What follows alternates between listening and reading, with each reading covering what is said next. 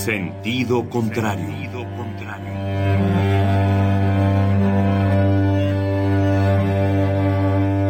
El Museo Universitario del Chopo presenta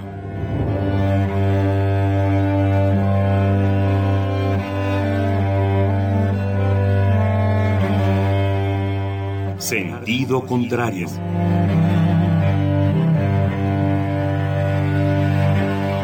Una emisión de Marcelino Perelló.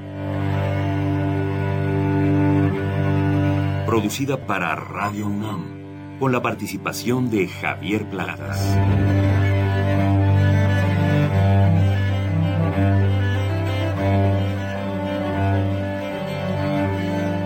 A veces es la manera de llegar más rápido. A veces. A veces es la única manera de llegar. A menudo es la manera de no llegar. Y pese a todo, casi siempre es lo único que tiene sentido.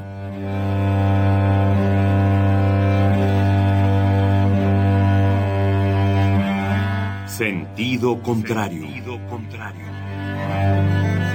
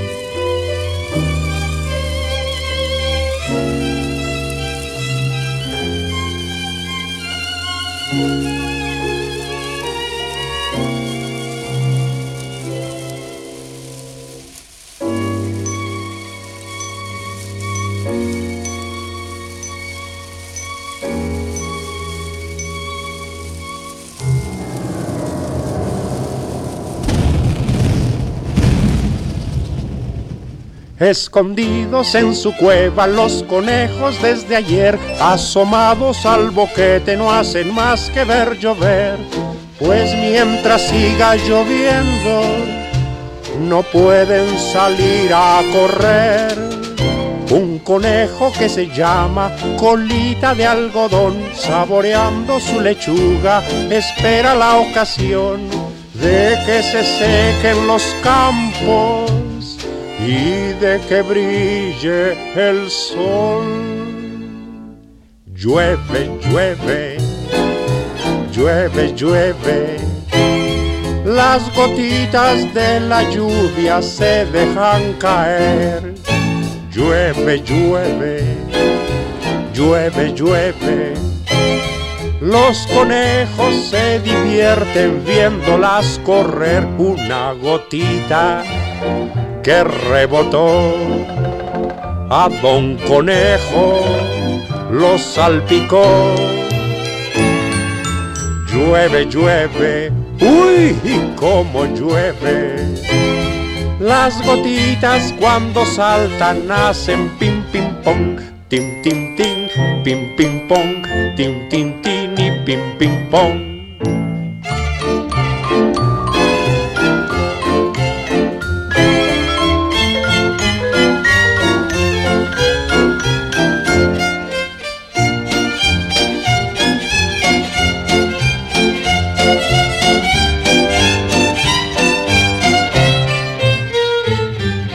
Llueve, llueve, uy, cómo llueve. Las gotitas cuando saltan hacen pim pim pong, tin tin tin, pim pim pong, tin tin tin y pim pim pong.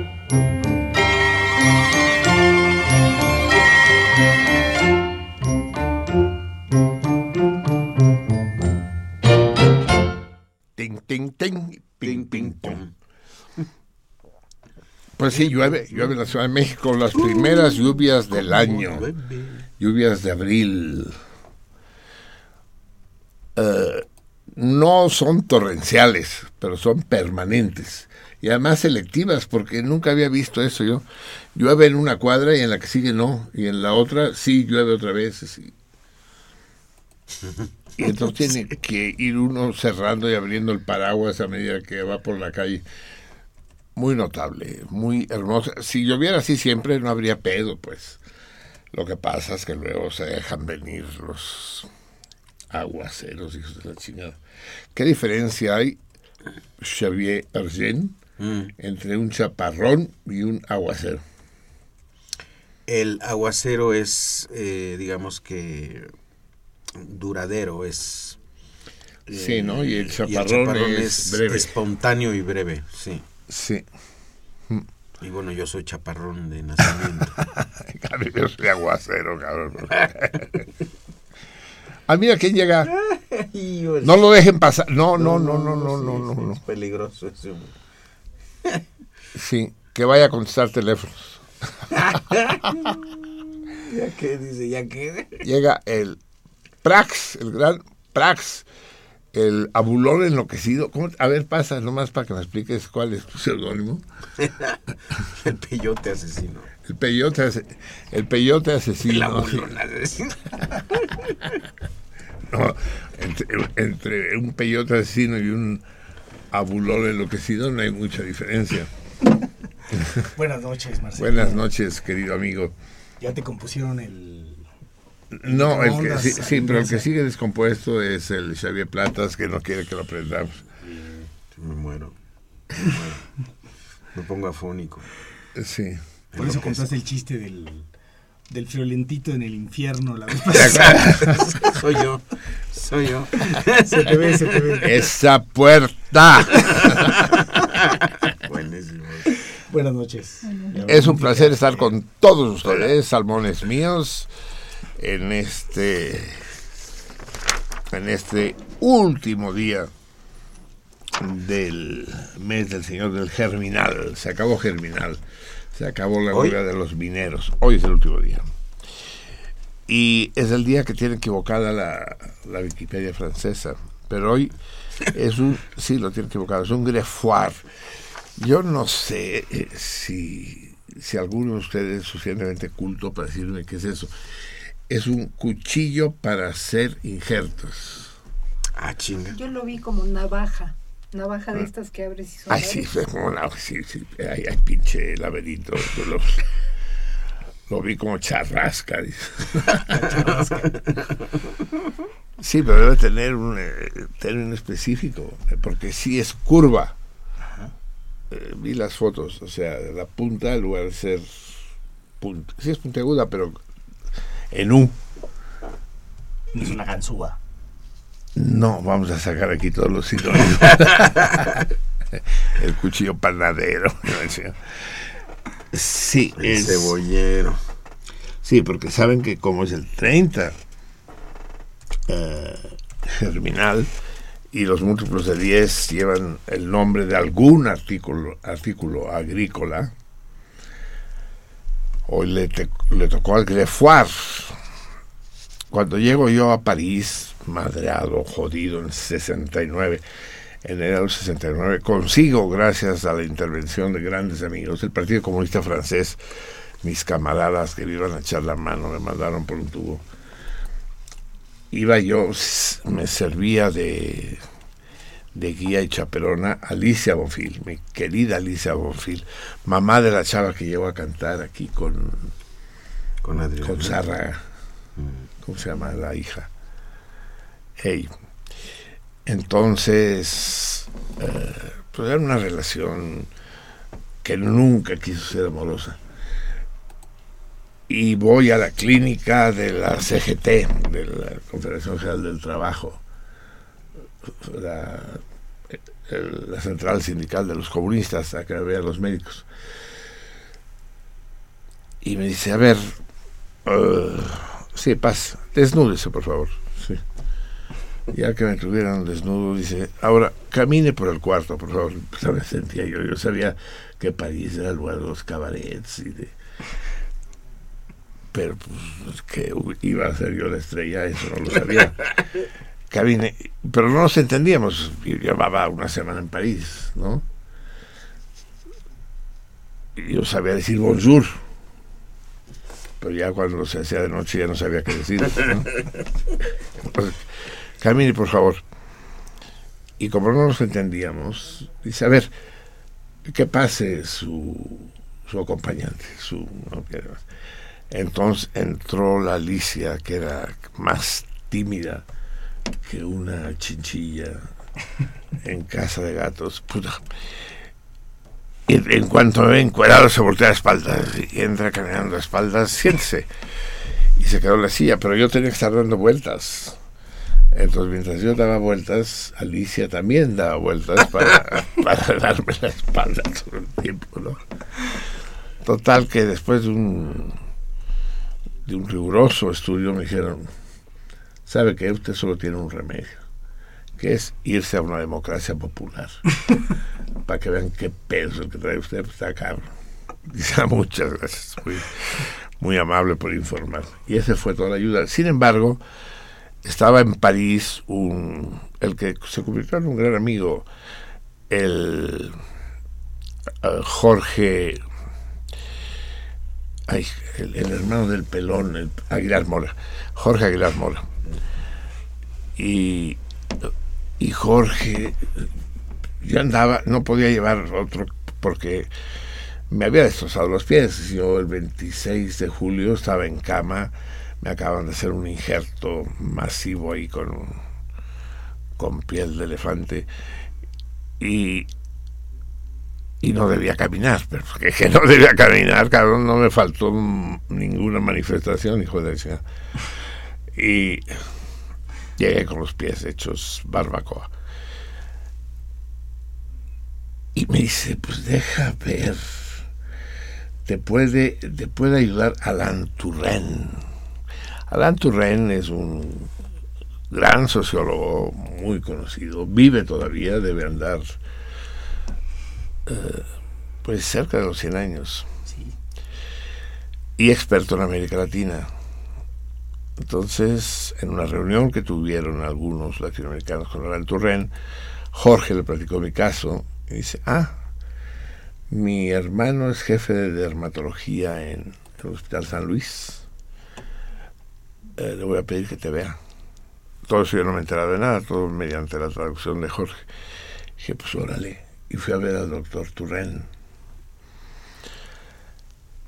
Me miró los pies me dijo, tú de aquí no te vas. Te quedas ahorita aquí y utilizó la fórmula, si viene con la fórmula secreta el Praxis, que en la más, con la más terrible de las escenas de la fórmula secreta. No vamos a decir cuál es para no spoilear, pero sí, qué bonita edición. El caso es que tú de aquí no te vas. Y oí que decían Gref, Gref, y, y le digo al que me servía de intérprete en ese momento que era el que se acaba de ser mi gran amigo y fue el que me salvó la vida en Jorge Fernández con eh, Jorge Fernández Contreras hijo de Fernández Feducci que era el embajador de la República Española en México porque la República Española no tenía embajadores tenía embajador uno solo y ese estaba en México, era el único país que mantenía relaciones diplomáticas con la República Española. Y Jorge era su hijo. Y, yo oía que Gref y que la Gref y que yo dije, oye Jorge, es que no considero oportuno que le estés platicando al doctor que si fui dirigente, que si la huelga de los estudiantes. Dice, no, si no lo estoy plati- platicando. Dice, entonces, ¿qué tanto pedo con la Gref y la Gref? Gref quiere decir injerto, imbécil. Gref con B es huelga y Gref con F es injerto. Y sí, me operaron. Cinco meses estuve en el hospital. Deliciosos. Yo los hospitales, puta, los gozo. Uf, casi tanto como las cárceles. Y, y sí, me operó el doctor Pierre Lanz. Cuando después llegué a Rumanía, también refugiado, y jodido, me volví a joder obviamente, porque sí, caminando. Y, llego a Rumanía y me pregunta el doctor Antonescu, que me recibe en el hospital número 5, dice, ah, entonces esta operación se la hicieron en Francia, ¿sabe el nombre del médico? Digo, sí, el doctor Lanz. Se me queda viendo así, ¿Pierre Lanz? Sí, el doctor Lanz.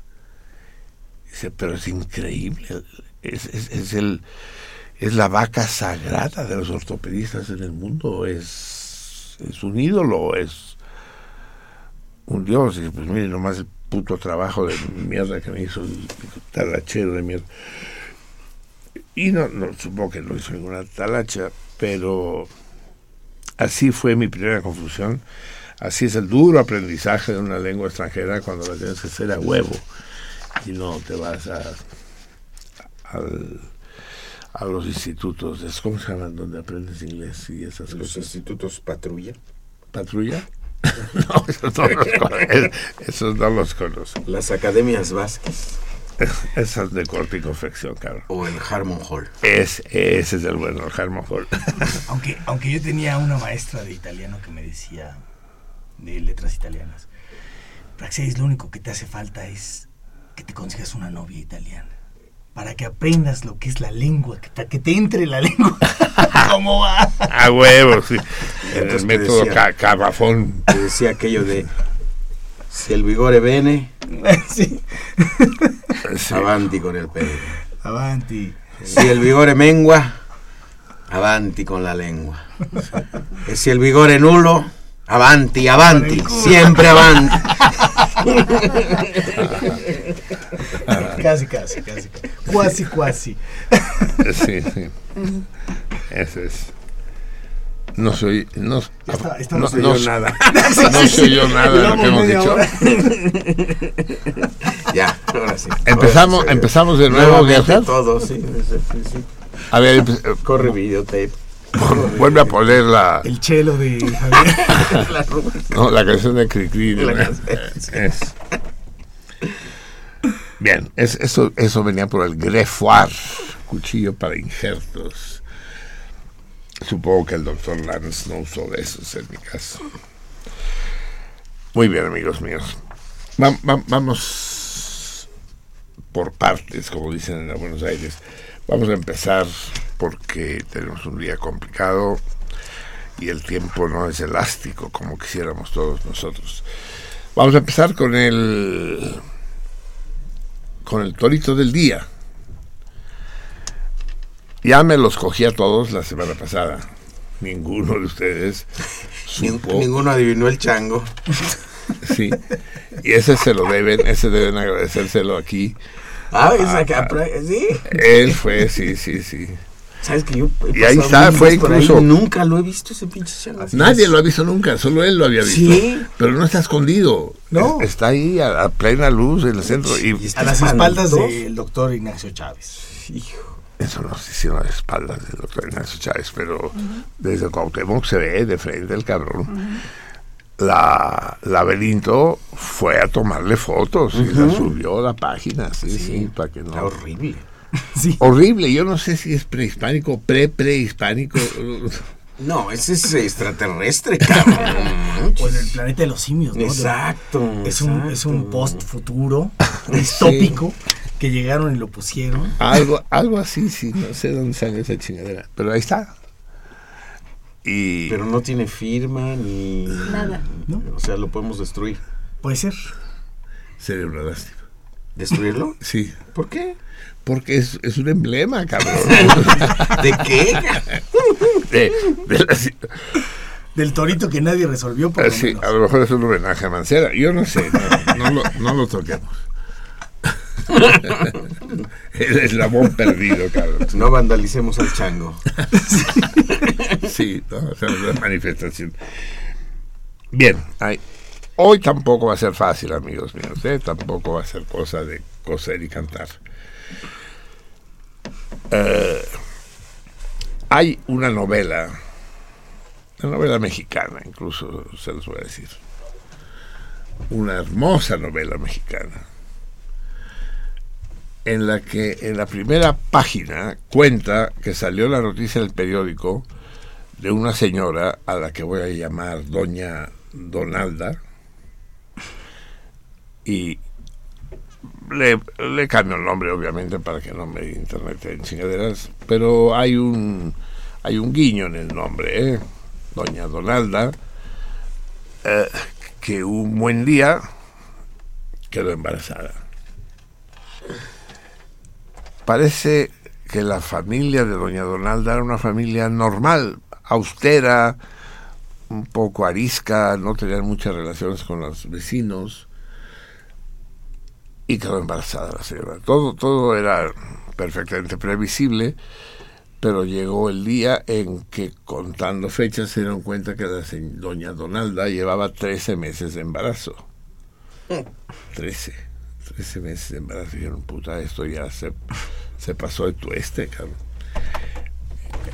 El colmo es que doña Donalda estaba de poca madre, comía con apetito, estaba siempre de buen humor, dormía a pierna suelta, hacía las labores de la casa, cuidaba del jardín. Bien, bien, la señora bien. Y llamaron, ya un poco preocupados, llamaron al doctor Fresenet. Tampoco es exactamente el nombre del doctor, pero también hay un guiño ahí. Llamaron al doctor Fresenet. Llegó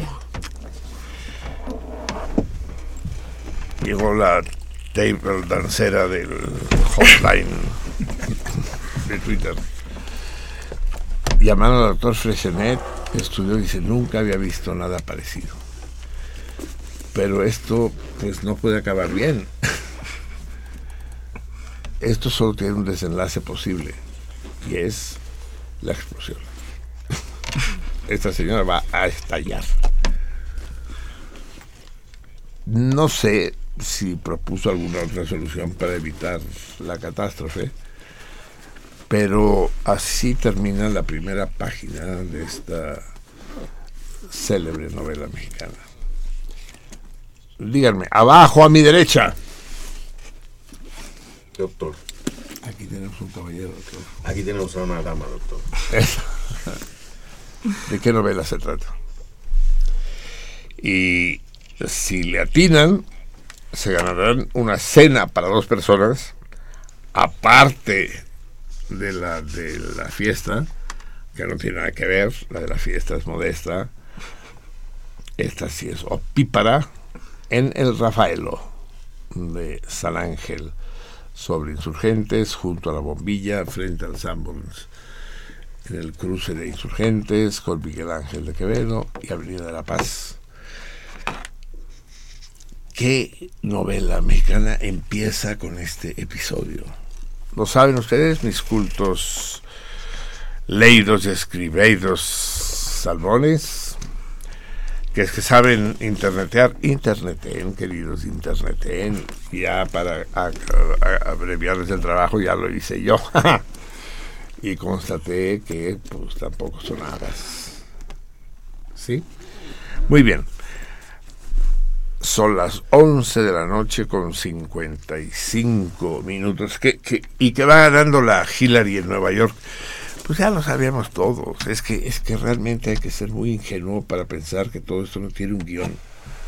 Obviamente, la próxima presidenta presidente, chingada, también es cul- culpa del Es ente. ente, es ente, es un ente. Sí, es, es culpa del ese, ¿cómo se llama el cómico? Hijo del otro cómico. eh, Fox. no, no. Eh, que era mejor el padre que él, sin duda. Eh, De, de Rivera, el que hizo la señora presidenta, chingada. Ah, Gonzalo Vega. Gonzalo Vega. No. ¿O sí? Ortiz de Pinedo, dices. Ortiz Jorge de Ortiz de Pinedo. Pinedo. Sí, no, no. Su padre fue mucho mejor. Así es. Oscar Ortiz de Oscar Pinedo. Oscar es maravilloso, Oscar ¿no? Ortiz. Sí. Él sí era con su puro, ¿no? Sí. La boca y con su acento español, sí. Pero ya no me acuerdo si la señora presidenta era Ortiz de Pinedo No, o Gonzalo Vega. Es Gonzalo Vega. Sí, Sí. bueno, estaba yo hecho Este otro era el doctor Cándido Pérez. el célebre. Es, eso, es, pero ese es en la televisión, ¿no? Pues eh, es obvio que el futuro presidente de Estados Unidos será la señora Hillary Clinton por motivos tan elementales como ineluctables. Primero porque es mujer y está de moda ser mujer. Es, y eso, y no, no por casualidad está está la señora Merkel, que no es, caso, que, que no es presidente, pero es canciller, está Dilma. la, la señora Dilma, no sé cuánto le quede, pero ahí está, sí, está la chilena, hasta hace poco estaba la argentina, ¿no? Exacto. Pero, pues sí, pega eso. Pero además le pusieron los adversarios a modo. ¿no? Le pusieron un, un güey de extrema izquierda y otro de extrema derecha para que la gente con criterio vote por el centro, el debido centro. Pero es tan... Es que creen que son pendejos, es que nos ven la cara de pendejos a cada rato. Y si nos la ven con tanta frecuencia es porque a lo mejor la tenemos. Y si tenemos tan a menudo cara de pendejos, a lo mejor es porque somos pendejos. Y, no, y que la hacen emocionante, ¿no? Y que trompa y la lleva, y que el Ku Klux y que la barda eh, con México y la chingada. Ay, no mames. Sanders, ¿no? El socialista Sanders, 68ista. Sí, él, él va a ganar las elecciones de Estados Unidos. Dios me libre. ¿Ya supiste que México, que el gobierno mexicano aceptó hacer el muro? Pero No, desde pero- Oregon, cabrón. ¿Qué? Pero desde Oregon. Canadá.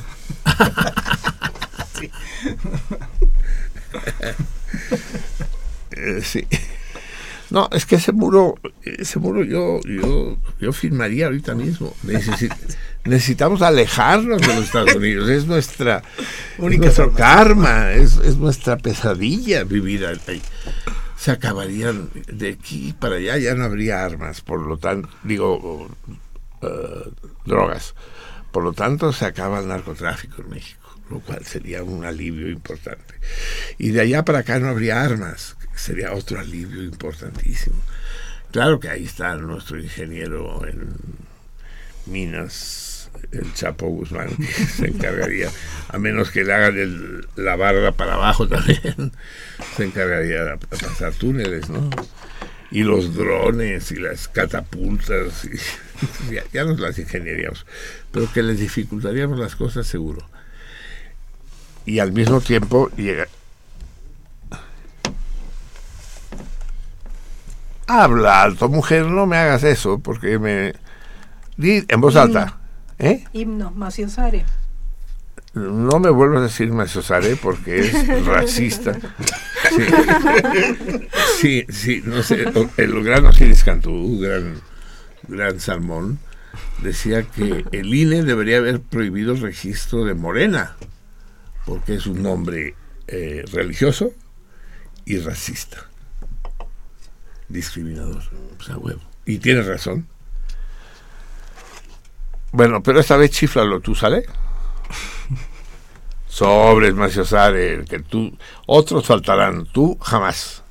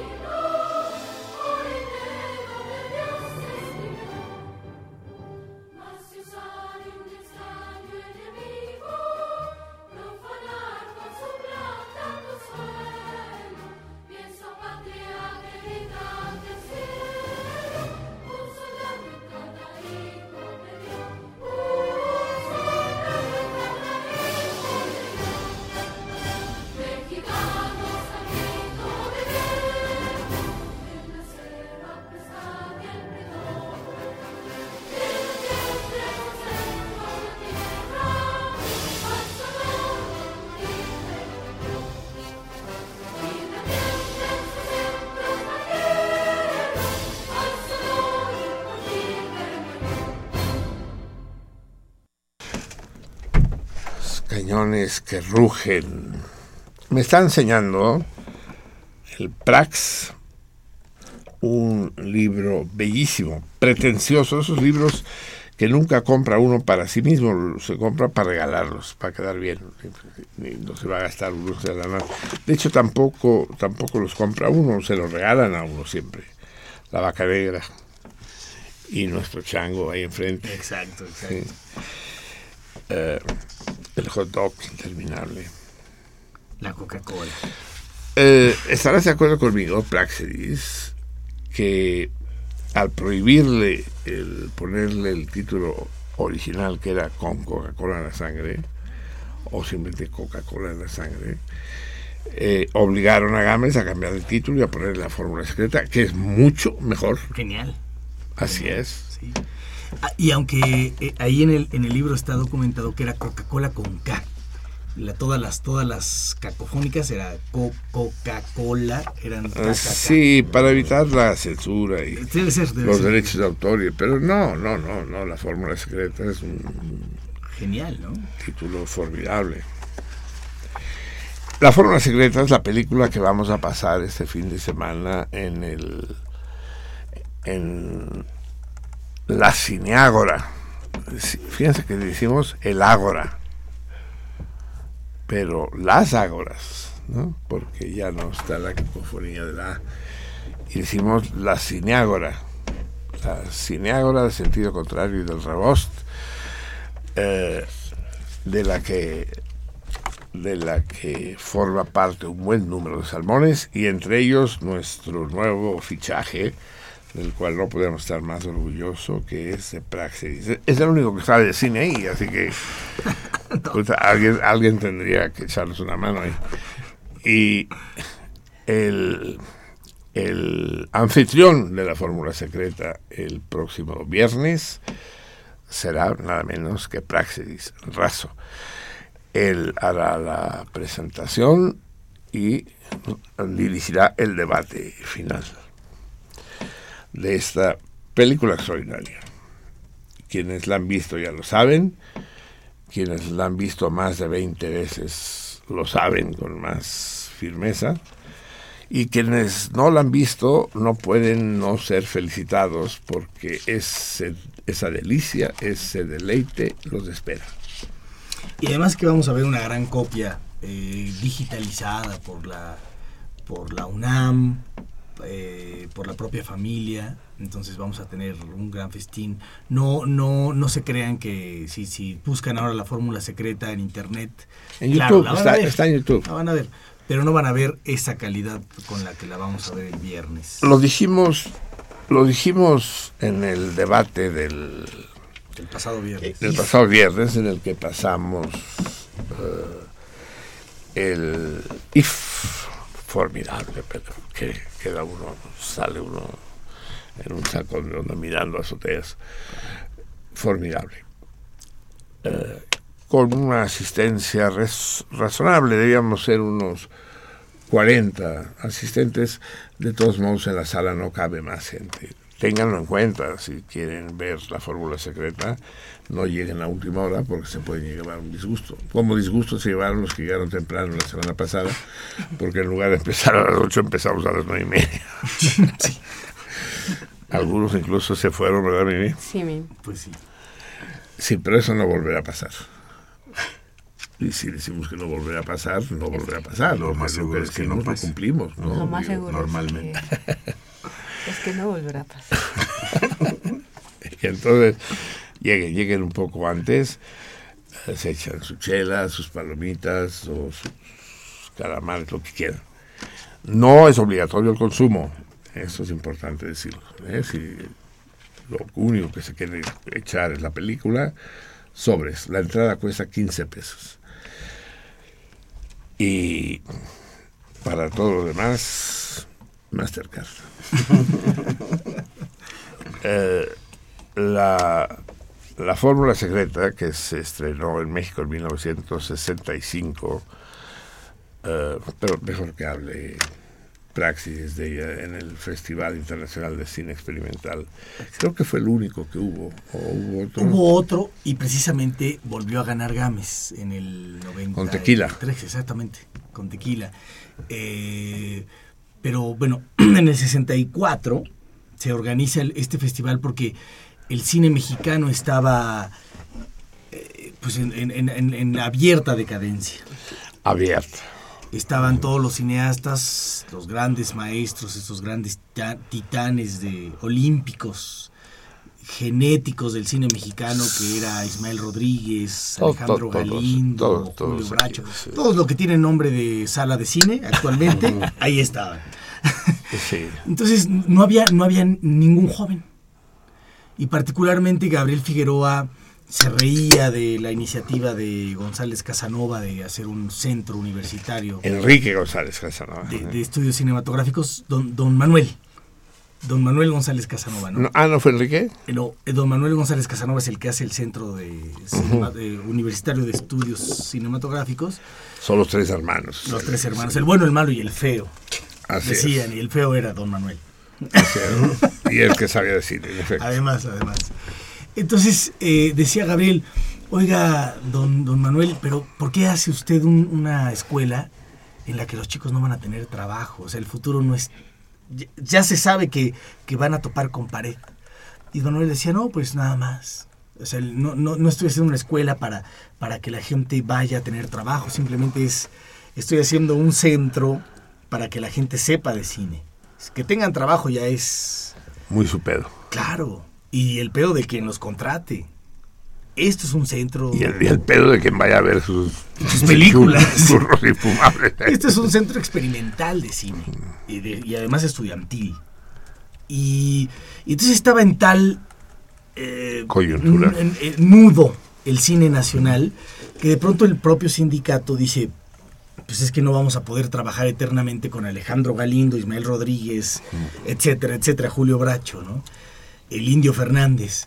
Y hacen un concurso, eh, el, el primer concurso de cine experimental para ver ¿Cómo, ¿Cómo se llama? Se me van los nombres. El, el esqueleto de la señora Morales. El esqueleto de la señora Morales, pero es una película del 58. ¿Y, y entonces qué? Pero ese, ese es, una, es, es una película también hecha por alguien ya veterano del cine nacional. Sí. Esto fue hasta el 64 que se empezaron a dar Sí, cuenta los sé, yo propios sé, yo sé, sí. trabajadores que dicen, "Ah, pues es que no vamos a trabajar eternamente con los mismos. Sí. Entonces hacen este concurso y llaman, eh, fue un llamado a la gente nueva para... Alcoholiza. Sí, don Luis Alcoriza estaba allá. Fue un llamado para, para atraer a, nuevas, a nuevos nombres que ya estaban en el espíritu de la industria cinematográfica, porque Rubén Gámez, para, para quien no lo sepa, ya estaba haciendo publicidad para entonces. Entonces fue un llamado para todos los que ya estaban haciendo películas, pero que no estaban en el cine mexicano, ¿no? Y entonces empezaron a, a hacer, pues, eh, pues un plan. Todo, todos estos nuevos cineastas, que entre otros estaban los, los que traían ya el dado cargado, que era eh, los del proyecto de... Alberto Isaac. Exactamente. Y, que la- y- Ibáñez. Exacto, el, el nuevo, la revista del cine, ¿cómo se llamó? El, el- nuevo cine, eh, Sí, la revista del nuevo cine que estaba Emilio García Riera, así es. eh, con el Elizondo, con el, propio Alberto Isaac, que ellos ya sabían que para ellos estaba diseñado el premio. Ese Así es. torito lo podían ganar. Y Rubén Gámez, que estaba ahí en el, en el margen, en, en las Que nadie lo suburbios. pelaba. Como nunca lo peló nadie Sí, en la vida, nunca. ¿eh? En los suburbios de la, de la mercadotecnia, él hacía tomas de whisky, él hacía... eh, Tomas de whisky quiere decir, sí. También, pero, pero, o sea, era, era comerciales de whisky, comerciales de refrigeradores, y de pronto, Tiene algún corto notable, ¿no? claro, de comerciales también, Y sí, comerciales y no comerciales, ¿no? No, Mague- ma- Magueyes, Magueyes. sí, sí. que fue su previa de, de la fórmula secreta, y de pronto él se da cuenta de que también puede ganar ese torito. No trae el dado cargado como Alberto Isaac, que tenía ni más ni menos entre sus padrinos a, a Luis Buñuel. No, hombre, no. Actuando. En, en- en la, en la película con la que Alberto Isaac se presenta, que es En este pueblo no hay ladrones, actúa Monsiváis, actúa... Juan Fulfo, Así es. Abel Quesada, Javier García Márquez, Carlos Fuentes y bueno, el propio Luis Buñuel. Así Luis es. Buñuel, que Leonora Carrington hace de una prostituta Sí, célebre. iban en caballo de hacienda. Exacto. Y Rubén Gámez, poquito a poquito, le eh, fue diseñando su gran corto, su gran mediometraje, eh, con tomas muy raras que el, que el propio. Ten productor- cuidado que spoileas. No, no, no, no, que el propio productor no sabía ni qué estaba pagando, ¿no? Eh, le pedía una cámara, Consiguió productor, lo cual no era fácil. no era nada fácil. Eh, le pedía una cámara viendo una vaca, que era la vaca de la, de, la vaca negra. La vaca negra de esta de este gran restaurante que llegó y puso hamburguesería y hot doggería en medio de la Ciudad de México, allá en Chilpancingo, ¿recordabas? Así es, en la glorieta. Había una glorieta y Había- entonces- donde, cuando había una glorieta. Y, y ahí ponía la cámara viendo la vaca cómo se mecía. las patas y la U. y las ubres, ubres ¿no? bailando, danzando, y la cara feliz, ¿no? Y con la lengua de fuera, gozando la vaca. La, la pueden ver hoy frente al chango célebre. del- o sea, del torito, del torito de la semana pasada. ni más ni menos. Entonces, el productor no sabía bien qué estaba haciendo, o una cámara dando vueltas en el zócalo, o una cámara también siguiendo una salchicha gigante. ¿Te quieres? Te, te- te quieres? Te, te voy a cortar el micrófono, ¿eh, cabrón? No, no, para no decir por dónde pasa la salchicha, pero una No, salchicha. No, ya sé, ya sé. Sí. Pero era una cosa inusitada en el cine. Era, una película extraña. Dejen eh, eh, a completar el relato que nos está haciendo, la presentación que nos está haciendo adelantada el gran Praxis, para explicarles que en el nacimiento del cine, que es prácticamente coincidente, coincidente con el del siglo XX, surgen dos grandes escuelas de cine. El cine narración, el cine narrativo, el cine contador de historias, el cine novela, y el cine poema, el cine poético, que no cuenta historias, sino que eh, propone imágenes, propone sensaciones. Eh, los dos maestros en cada una de estas, en, en cada una de estas vertientes del cine, los dos son rusos, curiosamente. El gran contador de historias es Einstein, eh, Sergei Einstein, eh, que es el, bueno, es el, maestro de la corazón Potemkin, entre otras cosas, pero también de Iván el Terrible y de otras cosas. Y el gran autor del cine poema, del cine que no cuenta historias, sino que va a, a someter al espectador a una serie de vivencias, en ese momento únicamente visuales, con acompañamiento musical, es Giga Bertov, el hombre y su cámara. ¿no? El hombre cámara. el hombre cámara. Y las dos corrientes existen y, y conviven durante años, pero poco a poco el cine poema va perdiendo, y va perdiendo en el plano comercial, porque la gente lo que quiere es que le cuenten cuentos. Y, la poesía va desapareciendo no solo del cine, sino de las editoriales. Lo que pasa es que editar un libro de poemas es más barato que editar una novela, y en los libros permanece. Por ahí leí alguna vez que hay más gente que escribe poesía que gente que lea poesía. Eh, y el gran desafío de Rubén Gámez es, en la plena mitad de siglo, proponerse hacer una película poema. Así es. Una película que no cuenta historias. No es una historia lo que cuenta. Es otro pedo. Que si, que, que- que si me apendejo les va a echar a perder. No, no, no, no, no sería nunca la intención. Eh, Pero e- efectivamente es un, es un poema como nunca había habido en, en- en el cine mexicano. Y, y, y no sé si en el cine mundial, sí. Y, y creo- y no sé si incluso eh, lo, lo habrá. O sea, no sé si, si, si habrá una, un- una continuidad del Sí, cine de sí. Gámez. Pero Gámez muy firme llegó con esa apuesta al, al premio donde había eh, un, un jurado cinéfilo y pues lo ganó, apabullantemente lo ganó. Para Eh, sorpresa, pasmo, de todo.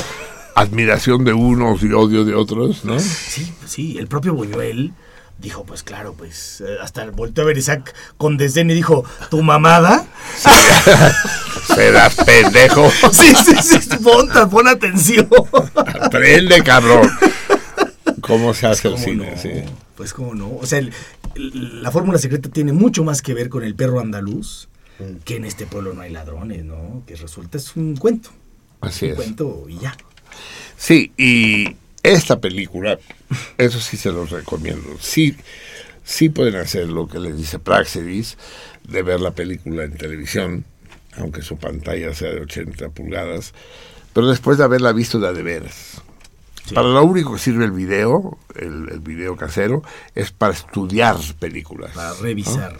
Praxedis, Razo, tiene, tiene que estarlas viendo y tiene que repetir escenas para ver exactamente cómo fue pensado, qué se hizo. Es más, existen, de casi todas las películas existe más una versión, porque los montajes eh, ya se hacen... Comerciales. Y sí, de otro...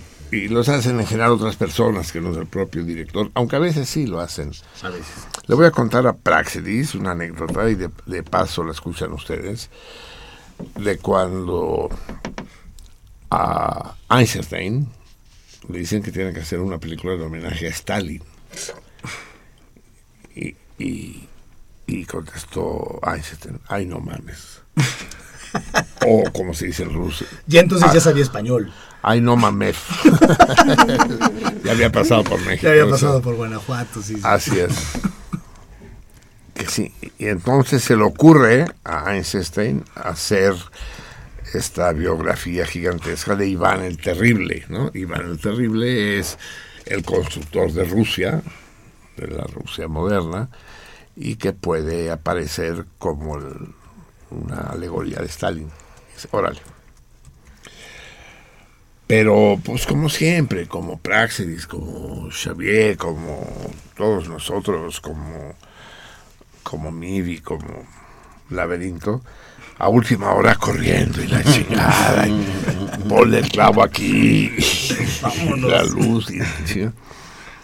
Está a punto de empezar la función y Einstein no ha acabado de montar la película. Las películas en celuloides se montan, se montaban sobre todo en una cosa que se llama moviola, que eran dos rollos que se movían con manivelas, ¿no? Para adelante, para atrás, y había una pantallita donde veías, y dices, aquí córtale, aquí pégale, la chica. Pero el camarada ya llegó. Ay, no mames. Pero si faltan tres cuartos de hora, ya llegó, cabrón. Y le faltaban dos rollos por montar. Entonces ya no tenía tiempo, porque se, se usa un pegamento especial, ¿no? Para pegar.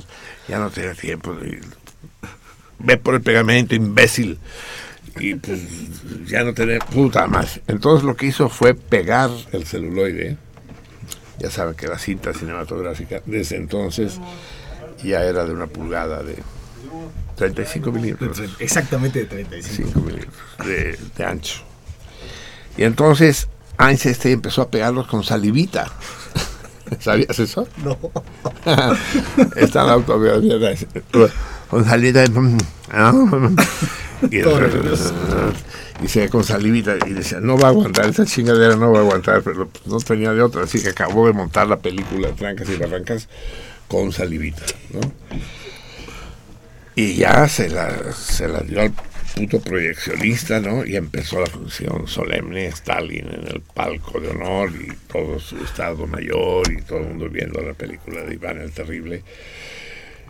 Y dentro, dentro del- de la cabina, un Einstein arrancándose los mechones de pelo, así, sudando frío, se va a despegar, se va a despegar. Me van a matar. Me van a fusilar a mí, al proyeccionista. A todos. Y a todos los que hayan visto esta madre. Eliminar testigos, ¿no? Sí. iban pasando las escenas donde sabía él que estaba pegado y se imaginaba ese, des- ese desastre que pasaba entonces, que le pasaba a los cácaros, ¿no? Que de repente se ponía la pantalla en blanco. O se quemaba, ¿no? Se O pasaba sea, se, quedaba- se hacía un agujerito que crecía así la chingada. sí. Total, que no se despegó la chingada. Einstein sin se haber vuelto católico, no católico, no ortodoxo, pero creyente seguro. Ah, pero todavía, todavía faltaba la opinión del camarada, ¿no? Salió sudoroso, despeinado, chingada. despeinado ya era. Salió a recibir a Stalin, que salía. Stalin se lo quedó viendo y dijo, bien, camarada, bien, espero la segunda parte. Hijo de tu.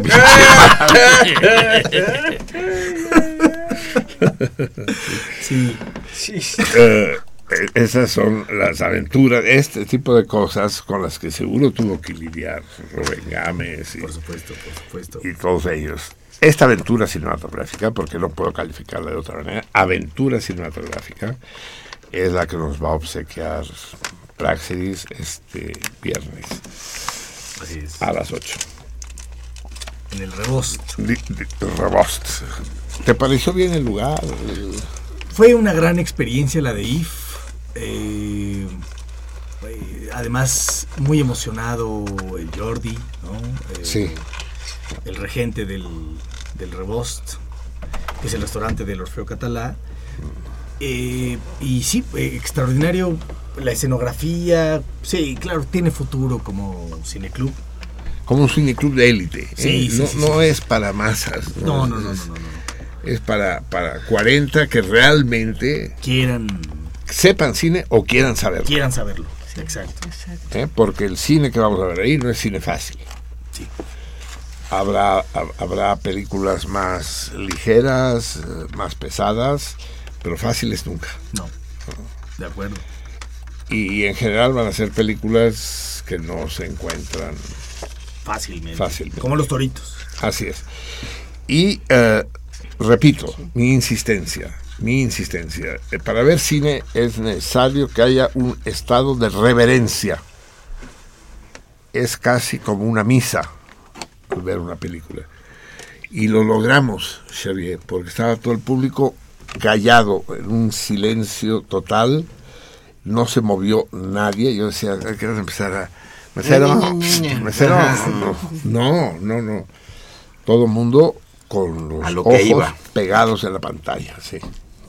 La gran pantalla que, que conseguiste. Así es. Además, para vivirla con. que se le rompió un pinche ojal y que puta, casi quemó la puta, se rompió el ojal de la pantalla. Y se, y se empezó a, tirar como la media del Quijote. Pero fue incluso eso. Eso fue emocionante. Sí, sí, sí. Le puso algo de... Porque además, por, pero la película, a todos empezó, empezó la película y como que sí, ya era, ya, ya había un retraso y todos eh, como diciendo, bueno, va, va, vamos a, vamos a verla, vamos a darle una oportunidad al Marcelino. Pero de pronto, o sea, a los 20 minutos ya estaban todos Y- con la boca abierta. Ah, Porque If hipnotizado, sí, te, ab- te la abre porque te la abre, ¿no? Así es. Eh, desde que llegan, pues bueno, para los que vieron las imágenes allá, pero para quienes las han visto en otros lados, ya saben de qué van los primeros 20 minutos y son absolutamente irremediables, ¿no? El tipo que llega, el, el hombre sin rostro, Así es, que así es. y ¿Qué, qué imagen Sí, consigue sí, ahí sí, Anderson? Sí. el hombre sin rostro que es Michael McDowell, el actor, que llega a poner su maleta y todo embosado y nada más se le ven los ojos y lo único que esconde es un aparentemente eh, débil bigote, ¿no? Débil y sutil, pero no, es, lo, todo lo que significa lo vamos viendo en la película, ¿no? Pf, Sí fue una gran experiencia. Se las Sí. recomiendo mucho para los que no fueron eh, y para los que fueron, no dejen de ir, ¿no? Sí, sí, a las, a las próximas. 8 de la noche. Te- Estamos trabajando con, con Praxedis sobre cu- cómo seguirá la programación. Ya les dije, empezamos con películas sueltas, mientras esto, sueltas quiero decir, eh, individuales, sin, sin ligazón, para ir calentando máquinas. Pero a partir de junio, digamos, y haremos ciclos Así es. ¿no? Eh, temáticos, no, no, no semanales, sino mensuales. Un ciclo el primer, eh, los primeros viernes de cada mes, otro ciclo el segundo viernes de cada mes y así, alternados, pues, encadenados. Y tenemos la gran dicha eh, que el video, a pesar de la puñalada que le dio al cine, por otro lado, facilita el conseguir películas. Claro. Que de otra manera. Tú sabes lo que fue para mí conseguir IF en 1994. No me imagino. Puta, puta, puta. Lo fui a conseguir en un monasterio poblano. Bueno, no me imagino lo que fue para ti también conseguir la obra, la única retrospectiva que creo que ha habido de Gámez en la Facultad de ah, sí, Ciencias. sí, sí, sí, sí. Completa, cabrón. ¿Llevaste qué? ¿En 35? En 35, claro. Eso, eso fue una proeza. Sí, sí, y aquí y allá, Sí, y sí, sí, sí, sí. discutir con, con, con, puta, con, Con todos. Sí, con, con Iván Trujillo, con, Con todo mundo, me imagino eso. con Lupita Ferrer. Y dice, no, es que esas películas no se pueden exhibir porque es la única copia que tenemos. Digo, pero puta madre, entonces que si la tienen ahí. van a dejar que se pudra dentro de la lata. O sea, es un tesoro que no se puede ver. Ni- sí. Porque si La se ve, se pulveriza. Te juro, Lupe, me arrodillé. Te juro, la voy a tratar con, con, con, Con profiláctico. Einstein, con salivita. y conseguíamos que nos las prestaran, ¿no? Eso fue una proeza. Sí, sí. Muy bien, amigos míos, son las 12 de la noche con 28 minutos y tenemos que leer porque nuestro artista fugaz se nos pinta de colores. Eh, Tiene calambres en las manos, lo cual para un chelista no es aconsejable. No estoy practicando. Anuncia qué, va, qué vas a hacer. Mira, viene una violinista de Holanda, se llama Rebecca Huber, y, y va a dar un taller este, a partir de mañana temprano, por eso me voy temprano, miércoles, jueves, viernes, sábado, y el domingo vamos a dar un, un- un concierto. Vamos a tocar una pieza de Mozart, la, la Serenata 239, para violín solista, cuerdas y timbales. Vamos a tocar el concierto en do mayor de Haydn para violín y orquesta de cuerdas. Y la hermosísima sinfonía para cuerdas número 2 de Mendelssohn. Y va a ser en, esta nueva eh, manera de abordar la música que se llama eh, ejecución históricamente informada. Es decir, esta mujer tiene conocimientos tanto del violín como de musicología para dar una, una ejecución de la música, una interpretación de la música muy cercana a lo que fue en tiempos de Mozart, de Haydn y de Mendelssohn. Va a ser muy bonito y bueno, te invito a ti, invito a todos los que nos están escuchando por Accedis, si, si te interesa este asunto. El domingo a las 12 del día en el Palacio Nacional, en la Capilla de la Emperatriz, vamos a tocar. Y la entrada es gratuita, o sea que tienen que aprovechar porque creo que va a ser algo notable y notorio. El aforo es pequeño, ¿verdad? Si no el foro es pequeño, sí, el foro es pequeño. O sea que tienen que tener mucho cuidado. Y también prever su asistencia. Música previamente informada. No, ejecución históricamente informada. Casi le doy. Sí, sí. Sí, Muy es- bien, es, se, se oye padrísimo. Sí, se oye. sí. Afortunadamente en este país, en esta ciudad, todavía se hacen cosas padres. Que sirva de algo ese pinche mamotreto de palacio. Exacto, exacto. Solo lo usan para sus mamadas protocolarias y aún así. ¿A qué hora dijiste que es? A las 12 del día, el Bien. domingo. ¿Entrada libre? Cuatro. Entrada gratuita, sí. Te- la, la- la van a cachear los soldados, pero En mi Facebook pueden ver el, el- la invitación. Sí, yo tengo que- eh, vamos a escuchar, amigo. No, sí, vamos a escuchar, claro. Vamos a escuchar a Javier Plata, Xavier Gin, leyendo a uno de los grandes poetas ensayistas y literatos del siglo XX. Cesare Pavese era puto, pero lo puto no le quitaba lo genial. Vivió en aquellos años de manera muy intensa y dolorosa. Acabó suicidándose, de hecho. Su último poema termina así, verrà la morte y habrá io chi te. Vendrá la- Y tú y Oki. y tu occhi. Vendrá la muerte y tendrá tus ojos. Extraordinario poema. No vamos a leer poemas, no toca. Vamos a leer prosa. Vamos a leer uno de sus cuentos. Un cuento breve. Eh, casa en el mar. Casa al mare. Vamos a leer, ¿quién sabe? Lo va a leer Javier. Puta, se me están acabando los libros, cabrón. Mira, mira cómo se le pone el papel, cabrón. Para que sepan de cuándo es este libro. Este libro me costó Ocho pesos. 12 pesos. 12. Uy, era cuando todavía existía gigante. Más. Y vendía libros. Y vendía libros, y vendía César Pavese. Y Pavese. Porque ahora ya no. No, no. No, pues. Debe ser que de Puras 1953, TV notas. menos. TV Notas, TV Novelas y no sé qué cosa. Casa en el mar. El oficio de vivir. No, cuando dice, cu- cuando es uno joven, cómo se amarga uno la vida. Qué torpe es. Cómo no, no, no sabe uno amar. Cómo lo echa todo a perder. Cómo está uno consumido por ese fuego interno que, que no lo deja actuar como debería. Casa al mar. Y como música, eh, vamos a leer eh, a, a Cherubini. ¿Te parece o no? No, a mí no. ¿Qué, qué prefieres? es que las dos quedan bien. Eh, ¿Corelli o Cherubini? Corelli. Corelli. Corelli. Eh, alguno, no sé cuántos alcance, depende de qué tan rápido lea el Javier, algunos de sus conciertos grosos.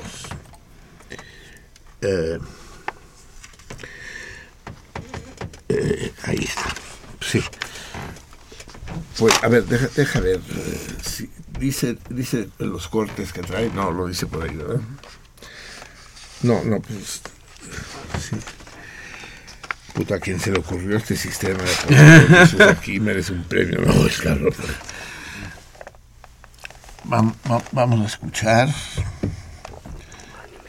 el. No. eh, El. El concierto número. Espera, no, no, no me lo quites, que no veo. El concierto número 11 en si bemol que es el corte 2 de Arcángelo Corelli y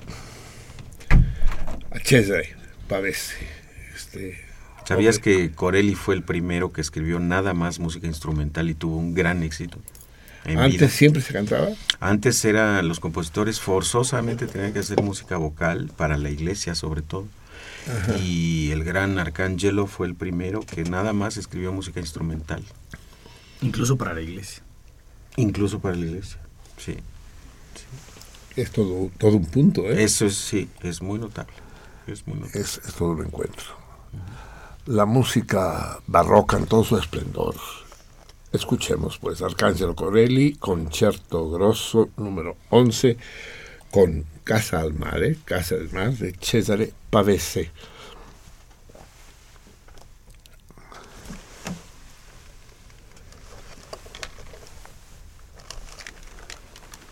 Ah, que todavía no está funcionando. Ah, no está, ahora no va a funcionar. Puta.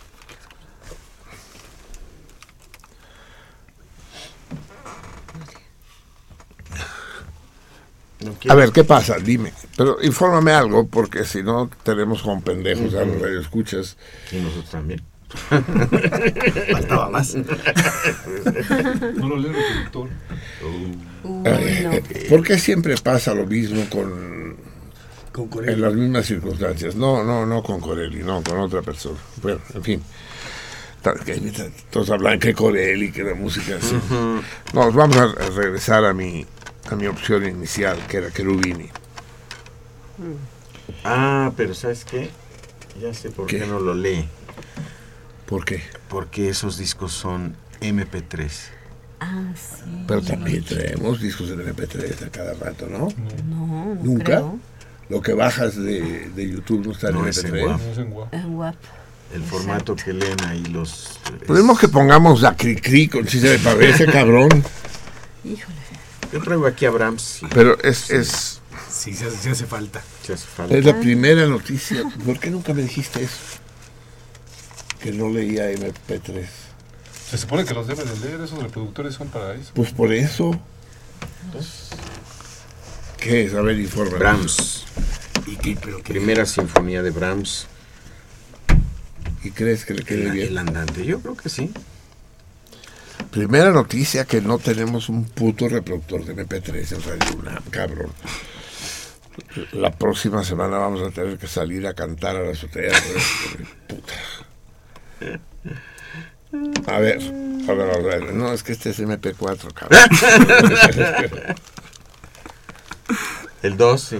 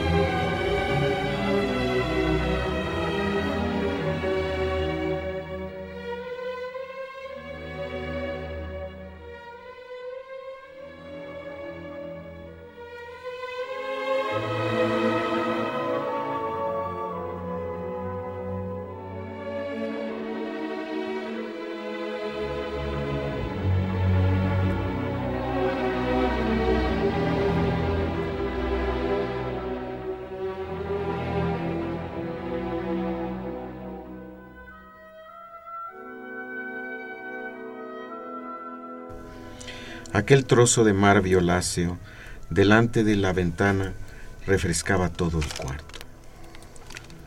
Ocurrió que me desperté de madrugada, un poco inquieta y sentada contra la almohada, contemplé un momento la ventana abierta. Luego recuerdo que me dio la risa y encendí un cigarrillo. Que estaba nublado me lo decía el sitio vacío de Andrea. Igual que mi padre, también en esto. Si en el aire hay un poco de humedad, Andrea se despierta antes de que sea de día y no puede quedarse en la cama. Dice que son los nervios, pero yo creo más bien que es esa necesidad de aislamiento que todos los hombres llevan en la sangre. Una vez me dijo que lo hacía por mí. Le había confiado que me produce escalofrío la idea de que alguien me mire mientras duermo. Fumaba probablemente un cigarrillo en el jardincito, uno de esos jardincitos de la Riviera compuestos por un árbol entre cuatro muros. Y me lo figuraba paseando sin gafas, con ese rostro desnudo e infantil que yo me sé, fumando como un descosido y rezongando para sí. Pero no, por aquellos días, Andrea estaba recién enamorado, y el que me hubiera casado con él le daba aún cierta arrogancia.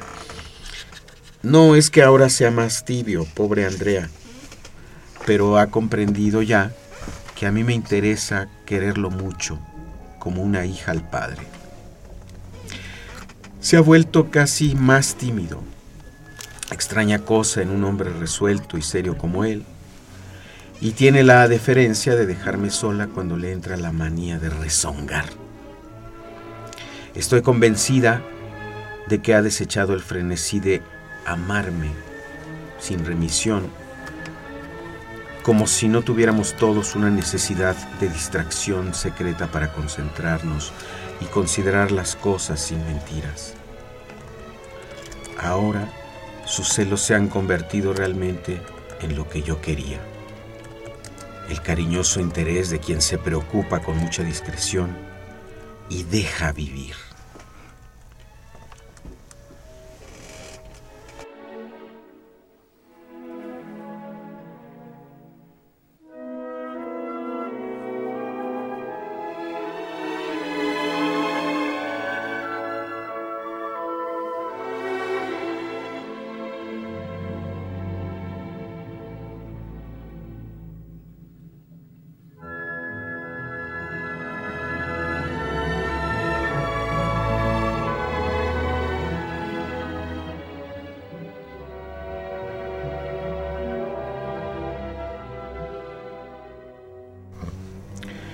Estoy segura de que aquella mañana en el jardincito disfrutaba de una felicidad total, acrecentada incluso por aquel tiempo fresco y amenazador que a él, cansado de una semana de trabajo urbano, debía de prometerle algo más que la consabida y tórrida obligación de la playa.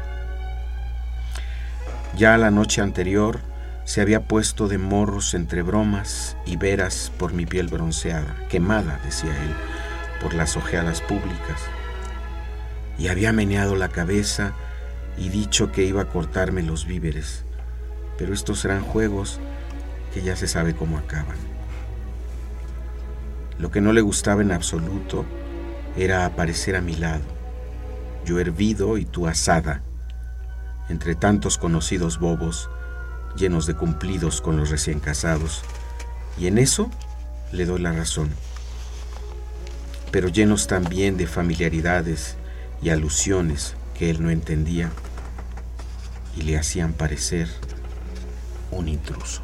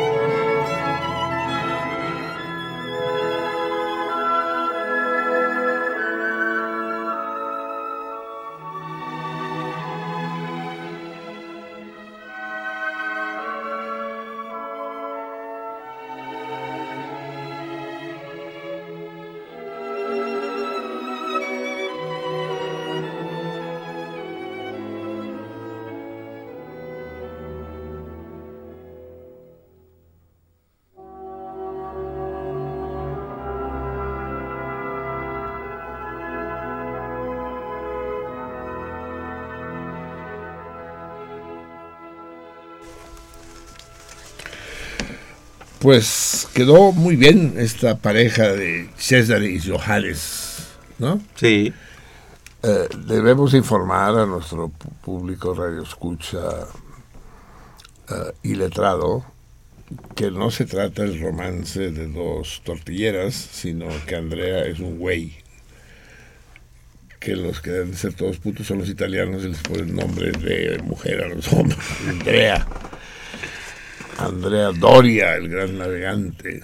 Ustedes no se acuerdan, pero el naufragio de Andrea Doria es el mayor naufragio de la historia después del, del Titanic. Sí.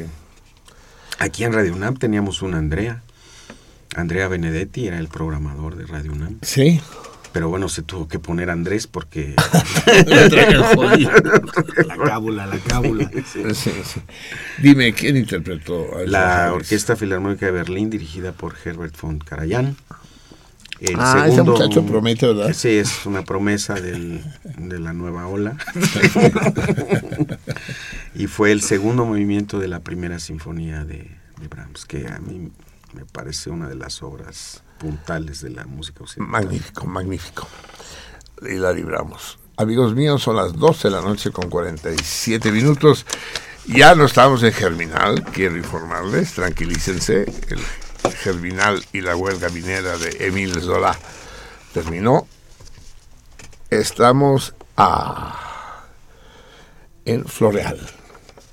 Primero Floreal, Rosa. Oh, Rosa. Tengo dos miniversos que decirles acerca de Rosa. El célebre Gertrude Stein, que tantas polémicas ha, producido a lo largo del mundo. Rose, a Rose, a Rose. A ver, qué pedo, qué pedo, qué pedo. Ese se puede, ¿no? A Rose, a Rose, a Rose. ¿Qué puede ser perfectamente traducido? Una rosa es una rosa, es una rosa. Y el otro que escribió mi gran amigo, del que al que le hago un homenaje en mi artículo de hoy, de hoy miércoles, Roberto Guerra Mulligan, hijo de la chingada, logró que lo expulsaran cuatro veces de la academia, de la prepa. Eh, teníamos una compañera Rosa, que no me acuerdo cómo se apidaba, y aunque me acordara mejor no lo decía. Cuerísimo la Rosa, cuerísimo. Su desgracia, todo, nada hubiera pasado a mayores si no hubiera habido la triste coincidencia de que la secretaria de la academia, la gerente de la academia, quien, quien meneaba el pozole de la academia, también se llamaba Rosa. Entonces, con una navaja, un grefoir, aburrido, pues siempre se aburría Roberto en clase, un tipo putísimo, grabó sobre el banco, Rosa, quien te rompió, que te cosa.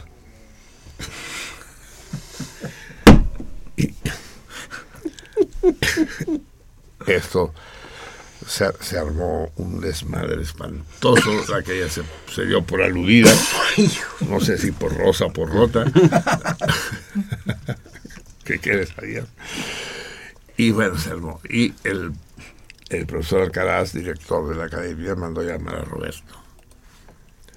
Roberto, te, te mando llamar a ti porque sé que eres el más serio de los alumnos del salón y que aparte te caracteriza una honestidad ejemplar y que tú sí sabrás decirme quién fue el autor de esa sandez.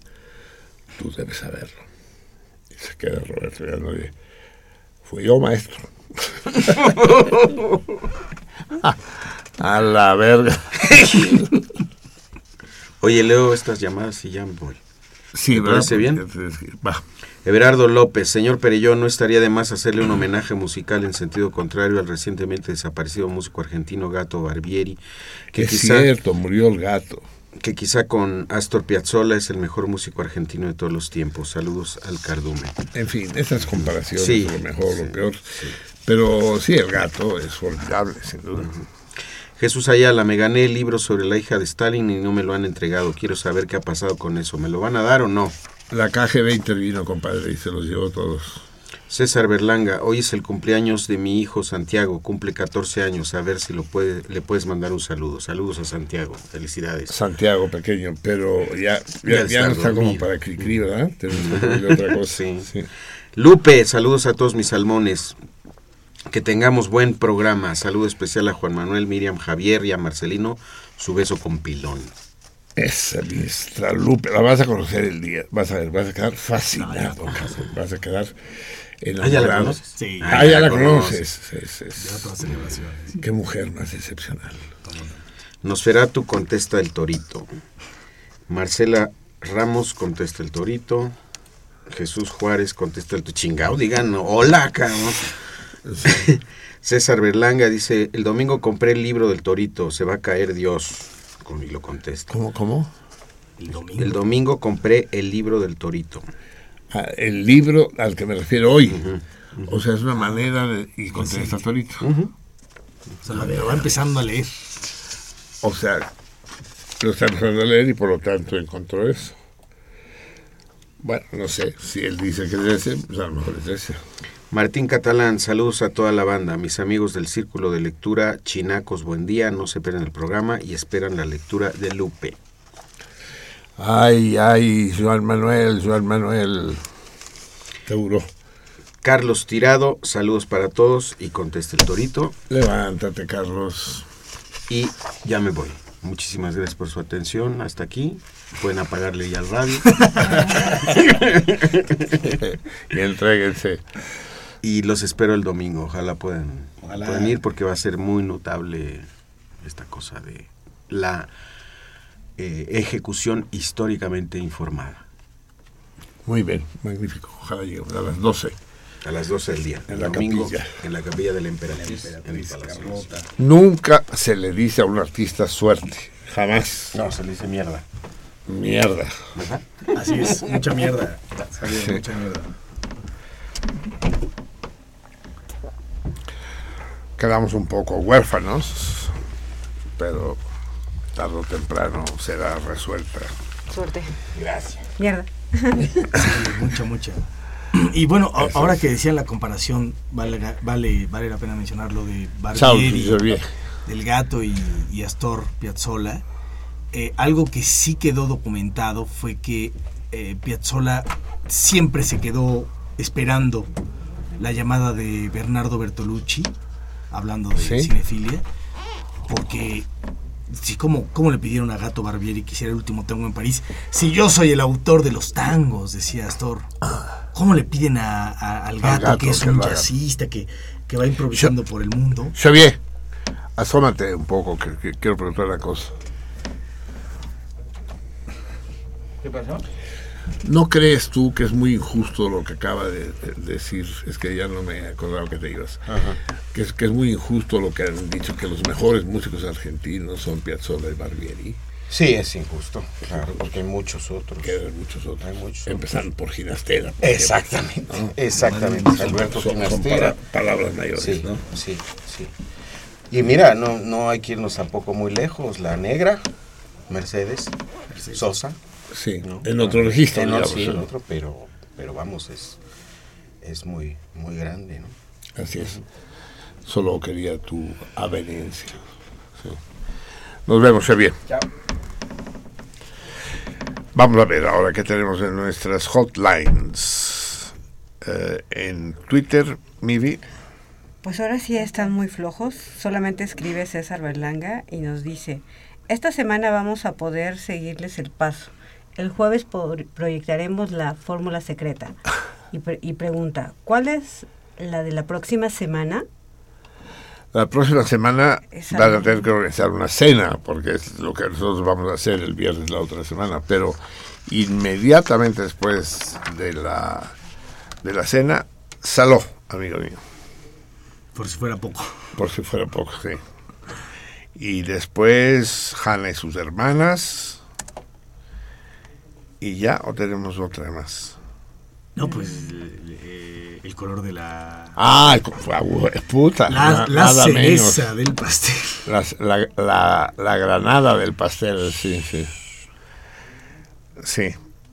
Es, esa es tu lista. Deja, deja ver que, le- que vamos a ponerle música a tu hijo. ¿Crees que... A ver, ¿qué le ponemos? Va.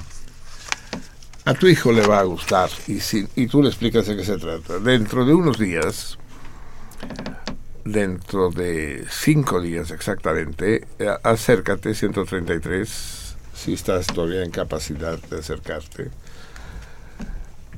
Eh, se celebra una vez más la llamada Revolución de los Claveles, el 25 de abril de 1973, cuando los mandos medios del ejército portugués se rebelan en contra de la dictadura y los mandos superiores. Eh, en uno de los momentos más hermosos de la historia contemporánea, postbélica, digamos.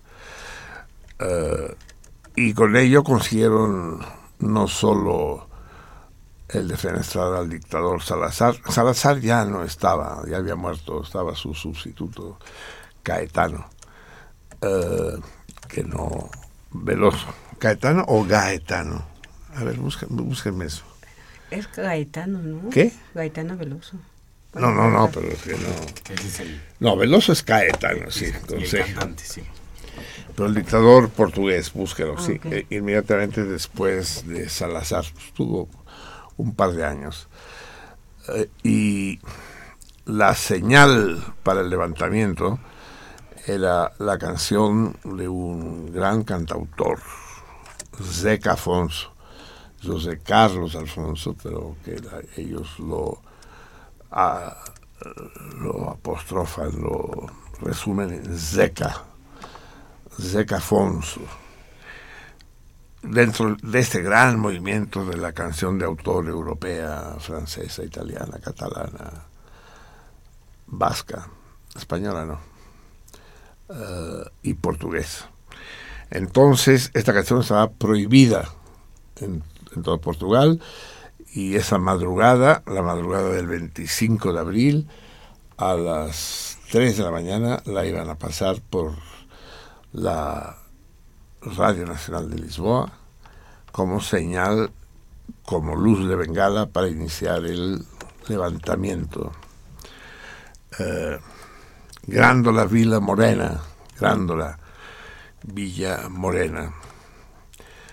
Grándola Vila Morena, tierra de la fraternidad. No me acuerdo bien de la letra, ahorita nos acordaremos todos.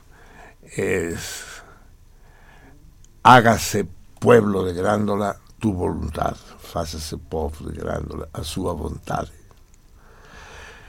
Y ahí se, se sublevaron las guarniciones no solo de Portugal, sino también de las colonias Mozambique, Angola y Guinea, dando lugar a una ola de gran optimismo en toda Europa.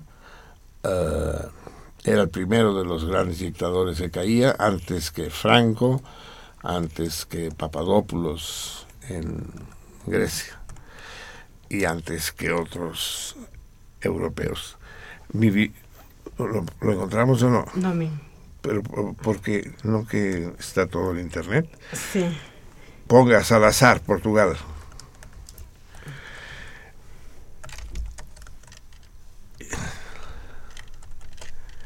Es difícil ¿verdad? la vida a veces. Bueno, entonces, después de que Salazar muere, ¿quién lo sucede?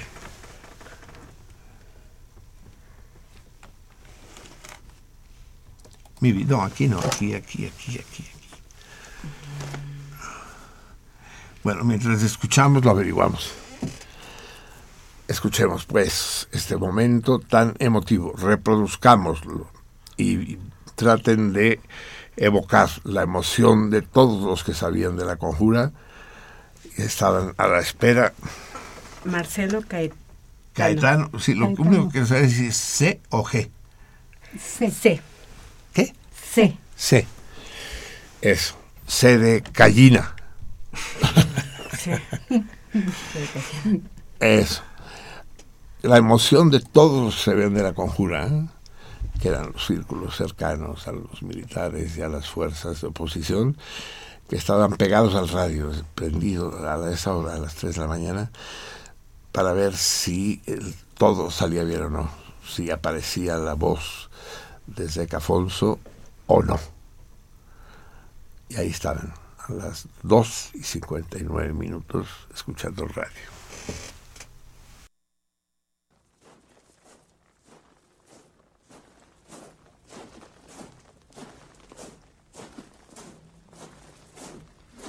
Grândola Vila Morena, terra da fraternidade. O povo é quem mais ordena dentro de ti a cidade. Dentro de ti a cidade. O povo é quem mais ordena. Terra da fraternidade, Grândola Vila Morena.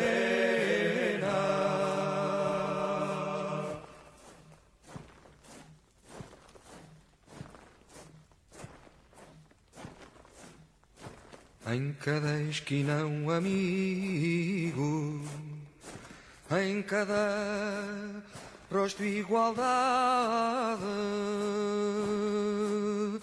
Grandola Vila Morena, terra da fraternidade, terra da fraternidade. Grandola Vila Morena,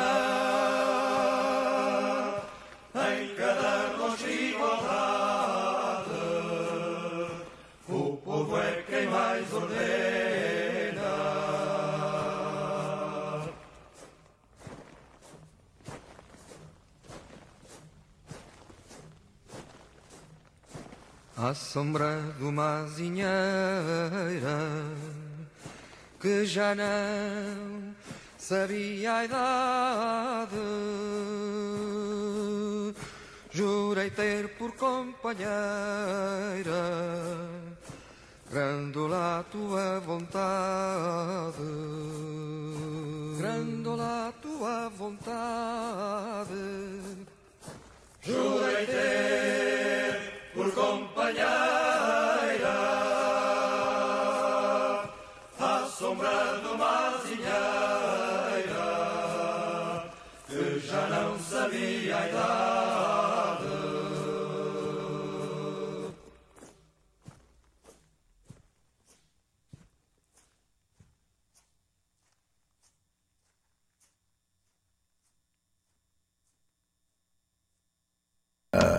Interpretada y compuesta por Zeca Afonso. Desgraciadamente todo se vino abajo después. Eh, yo sufrí un ataque virulento de paranoia que me hizo y me hace pensar que todo esto no fue más que un montaje de la CIA para terminar con las dictaduras en el mundo. En un momento dado, los teóricos del Departamento de Estado se dieron cuenta que las dictaduras no servían, mantenían el hogar encendido, el, el, rescoldo permanentemente en brasa roja, y que la fuerza con la que realmente contaban ellos, los gringos, no eran tanto los militares bananeros, sino el manejo de medios, y entonces acaban las dictaduras. Mire, en 1968, eh, el 80% de los países del mundo, 87% de los países del mundo eran dictaduras. Toda África era una dictadura. América Latina prácticamente toda, excepto México y Costa Rica. Eh, y Chile. Todavía no era una dictadura Chile todo eran militares, todo, todo Centroamérica, todo Sudamérica. Y bueno, claro, Estados Unidos y Canadá. De los países socialistas prefiero no hablar ni clasificarlos. Uh, Asia eran todo dictaduras, excepto Japón, digamos, y Australia, Nueva Zelanda. Todo lo demás, todo el sudeste asiático, la India, todo el Medio Oriente, todo eran dictaduras. Incluso en Europa estaban Portugal, España, Grecia, que eran dictaduras feroces. Y, los demás eran países socialistas esta, en esta franja difícil de ubicar.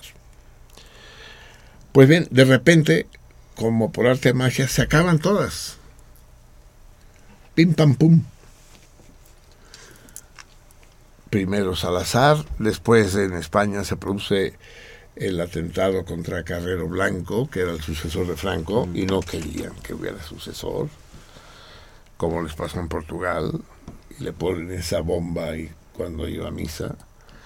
Es que pinche Dios no quiere a los creyentes, cabrón, no los quiere. Pero, pero, la pusieron tan bien que casi se les va vivo. ¿Saben ustedes que el coche voló enterito, como, como nave espacial, cabrón? Pasó por encima de un edificio de cinco pisos y cayó en el balcón del lado opuesto. O sea, casi, casi la libra. De tan, no se rompió el coche, pues, ¿no?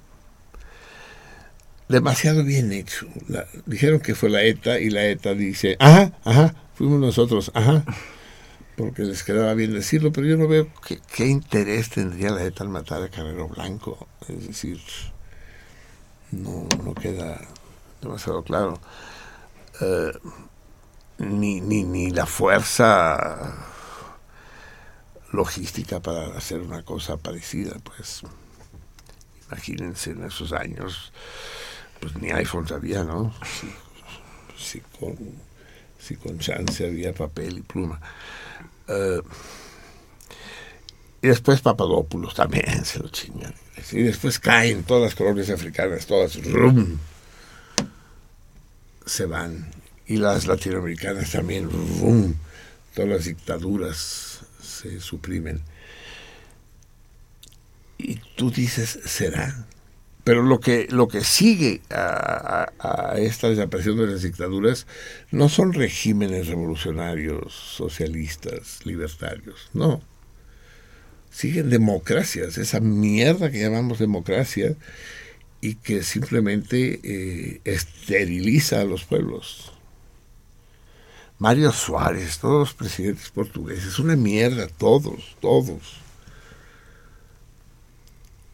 Total que todo esto me pareció a mí eh, una enorme farsa y el entusiasmo despertado ese 25 de abril de 1974 se vino apagando, apagando, y no pasaba nada, ¿no? Nunca pasó nada.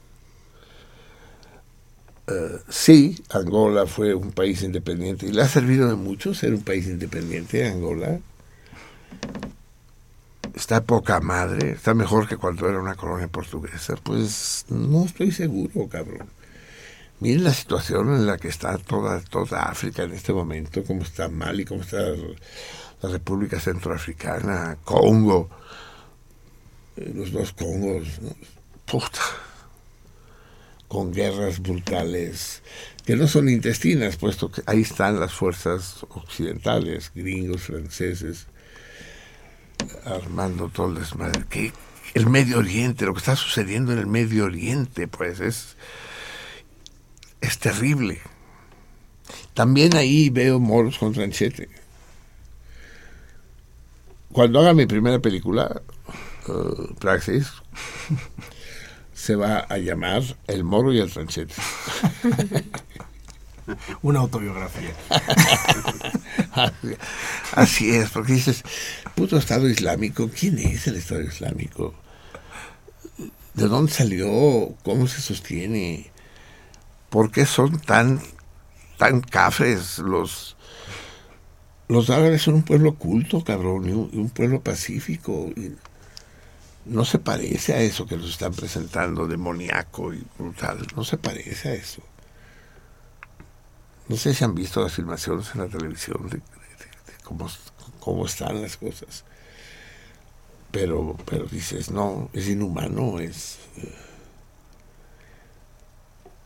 Y entonces uno dice, ah, es que el único país que no está bajo la égida de Estados Unidos en este momento, en todo el Medio Oriente, que es la zona más rica de petróleo, el único es Siria. Ya le dieron la madre a Hussein, le dieron la madre a, al de Libia, ¿cómo se llama? Ah, bueno, eso, se llamaba. Eh, al de Túnez, entonces, ¿qué? Me- Es que lo tengo Sí. la lengua.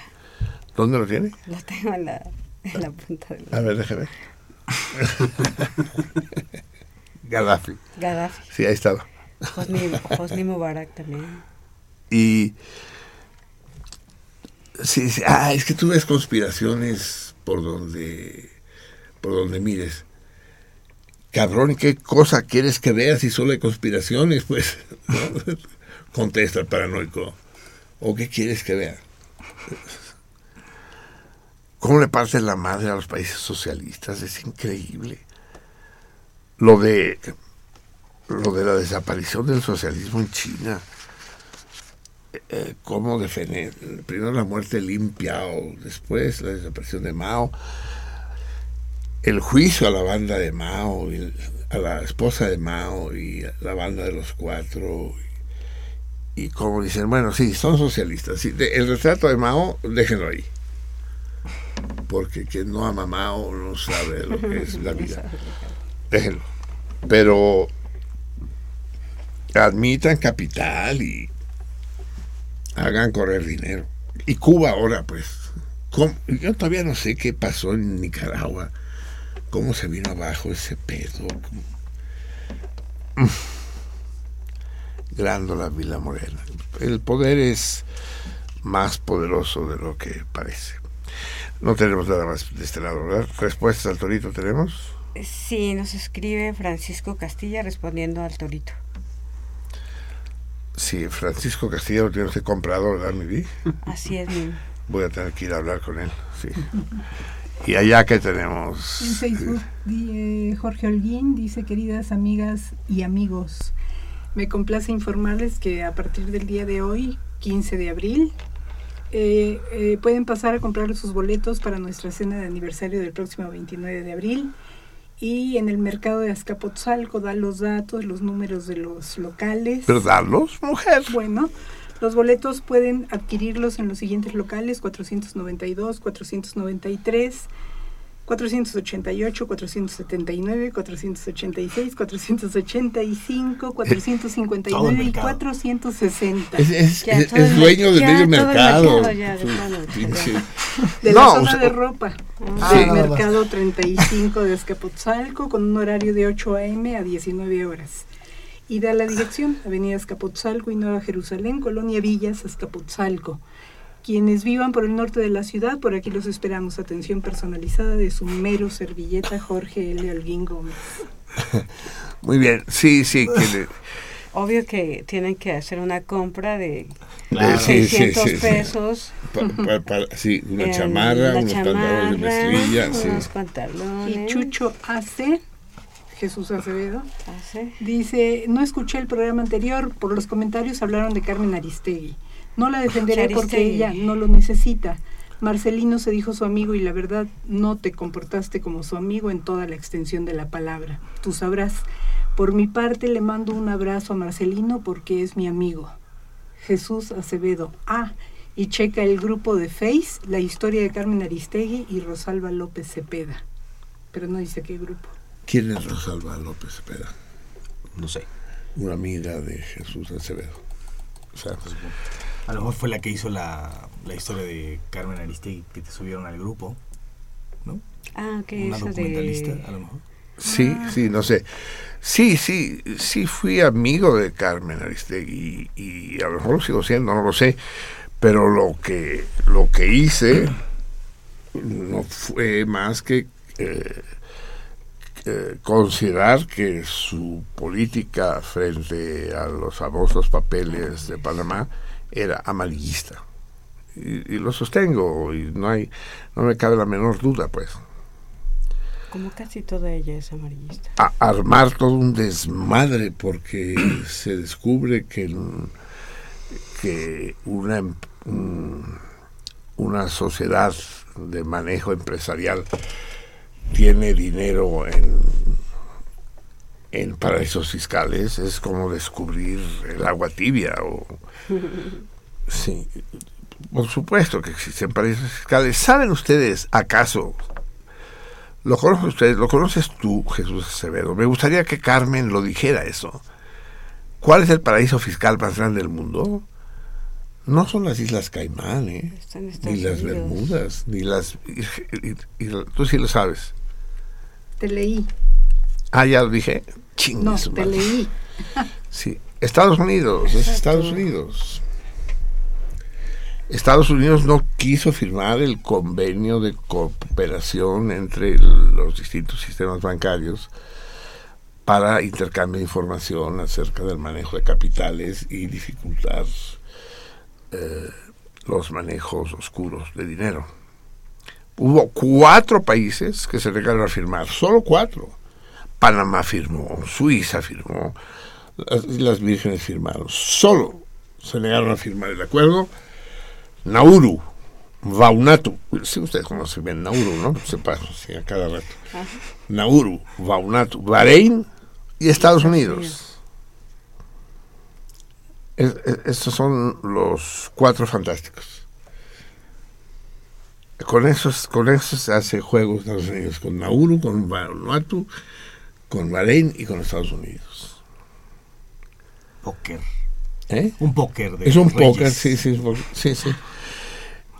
De manera que ya lo saben, amigos míos millonarios, eh, los, los, los cuates, los cuates que tienen dinero no necesariamente son delincuentes. Hay una cierta probabilidad de que eso lo sean, pero no necesariamente lo son. Pero sí buscan la mejor manera de invertir su dinero. Me canso. Claro.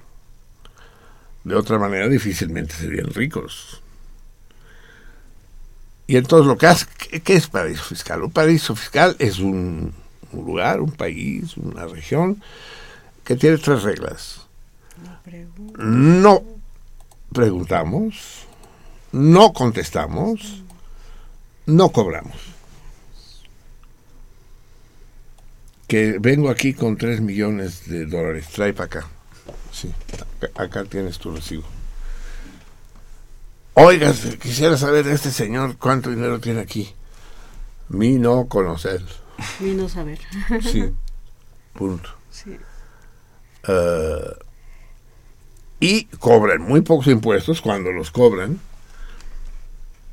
Y tienes el dinero a salvo. Lo que hizo Suiza durante. Sigue haciendo Suiza. Y nadie dice, pinches suizas, tranzas. Y no, no, no. Los Suiza Papers no existen. Los Suizas, los Suiza Papers, sí. Entonces, amigo Jesús Acevedo. Sí, Jesús Acevedo, a ver, eh, decir que Carmen Aristegui eh, es practica desde hace años y lo dije lo dije tal cual hace una semana algo sucedió en la, en la trayectoria periodística de Carmen Aristegui algo sucedió y se volvió sí amarillista desde la violación de la vieja de Zongolica, Zongolica, Zongolica. Zongolica, ¿no? Que tú dices, pero porque, porque unos soldados matan a una anciana, vamos a poner en entredicho todo el pinche sistema político del país y vamos a acusar a, a Peña Nieto de encubridor, por el amor de Dios, hombre. Es un hecho del todo menor.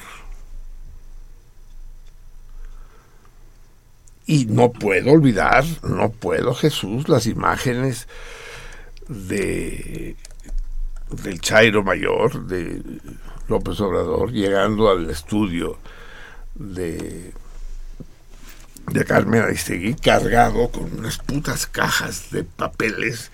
Esos eran Aristegui Papers. Eh, unas putas cajas de 30 kilos cada una. Ta, ta, ta, mostraron como 50 cajas. Aquí están las pruebas del fraude. Y Órale, cabrón, a ver. Vamos a empezar. Vamos a ver las pruebas del fraude, cabrón. O- Obviamente nadie abrió esas cajas, así como llegaron se fueron. Pero ya estaba probado el fraude. Y eso Carmen Aristegui lo permitió, lo prohijó, lo... Sí, decir, no, no es necesario que me traigas las cajas, pues. Busca alguna cosa más convincente, más... Y, qué sé yo, y como ese hay mil otros ejemplos. La famosa Casa Blanca, no mamen. Que, que el pajarraco ese tiene una casa en las lomas que vale 100 millones de pesos. Pues sí, cabrón, pues sí, tiene, es, es rica la señora. Pues sí, que quería que fuera al súper Sí, no, que, que, que viviera en la, que viviera en... en, en la vecindad de Filomeno Mata, eso que de la que viviera en Lindavista, no sé. Sí, no, no, sí, que tiene una super residencia, sí. ¿Y eso qué? Y ahora resulta que entre los güeyes que tienen dinero en Panamá está Giga, que es la misma empresa que le construyó la casa blanca, ¿no? ¿Y qué más? A ver, que quede bien claro. Ya me, ya me emputé, Jesús, ya me emputé. Ahora sí me voy a hacer enemigo de Carmen Aristegui por tu culpa. Eh, un señor solo es culpable cuando un juez lo declara como tal. Antes no, por más que te lo parezca a ti. Puedes hacer toda la pataleta que quieras, pero solo hay un sistema de calificar a alguien de haber cometido un delito. Y es un desmadre aquí, el tiburón que sabe de esto no me dejará mentir, es un desmadre probar eso. Totalmente. Es muy difícil, la justicia es una cosa lenta, compleja y demás. Tú puedes tener todas las sospechas que quieras y es bueno sospechar. Pero pasar de la sospecha a la impugnación, eso se llama insidia, se llama difamación, se llama calumnia. Y eso un periodista decente no lo hace. No debe hacerlo. Ya, es que, ay sí, los jueces en México. Les vas a creer a los jueces en México. Entonces, si no le creo a los jueces, ¿en quién le voy a creer? ¿En ti? Tú si eres la neta, y, y- y yo qué sé si eres la neta. No lo sé, de, de, del güey de Giga, ¿cómo se llama? Alvarado. No. no sé, Giga, el señor Giga. No lo sé. Como tampoco lo sé de, Abarca, el alcalde de Iguala. Yo qué sé. Carmen Aristegui, Jesús Acevedo, ¿están convencidos de que el alcalde de Iguala es el responsable de los crímenes de los Ayotzinapos? ¿Sí? ¿Lo creen? ¿Hay un veredicto? ¿Hay un...? ¿No? ¿Está? Eh, detenido en calidad de sospechoso, ¿no? Indiciado, como dicen ustedes. Sí. Indiciado. Y, y, y sí, no tenemos otra justicia mejor, pero no vas a sustituir a esta justicia podrida por la podredumbre de un periodismo podrido. Porque ahora resulta que los periodistas son los buenos de la película, ellos no. Los malos son los gobernantes, los policías, los banqueros, los, los, periodistas, cabrón. Somos alma del Señor. Si vamos con un lirio en la mano por las noches en la calle. No, esa inocencia a priori de los periodistas no la considero. Yo dudo de mí mismo las noches, ¿verdad, Vivi? Que, que me pongo a decir, ¿seré un cabrón? Sí, así se la pasa todo. ¿Verdad? ¿Seré un corrupto? ¿Verdad? Toda, toda la pinche noche, cabrón. No, no es tan sencillo, pero decir esto, por el amor de Dios, no es más que un ejercicio periodístico, Jesús Acevedo. Y si no lo dijera, sería yo un encubridor.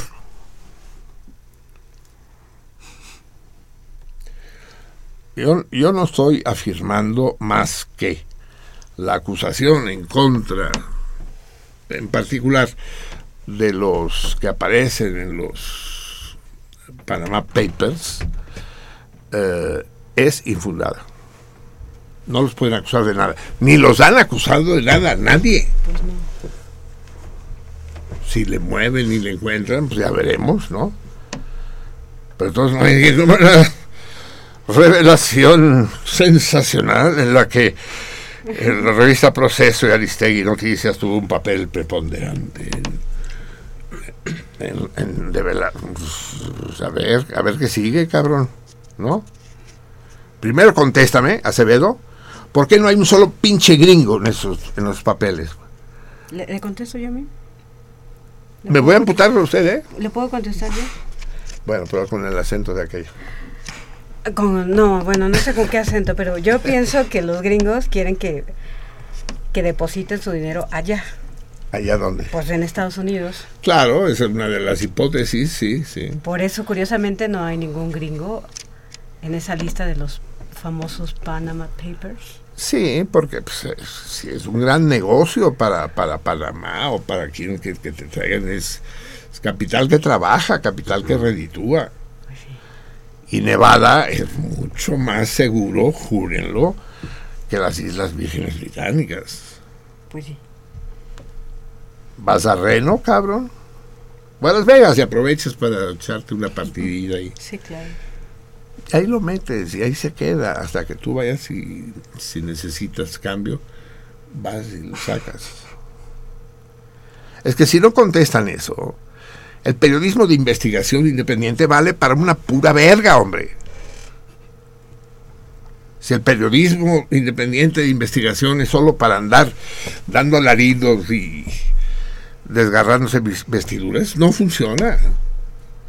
Datos, quiero datos, quiero informas, información. El periodista informa. El periodista no es torquemada quemando herejes, no.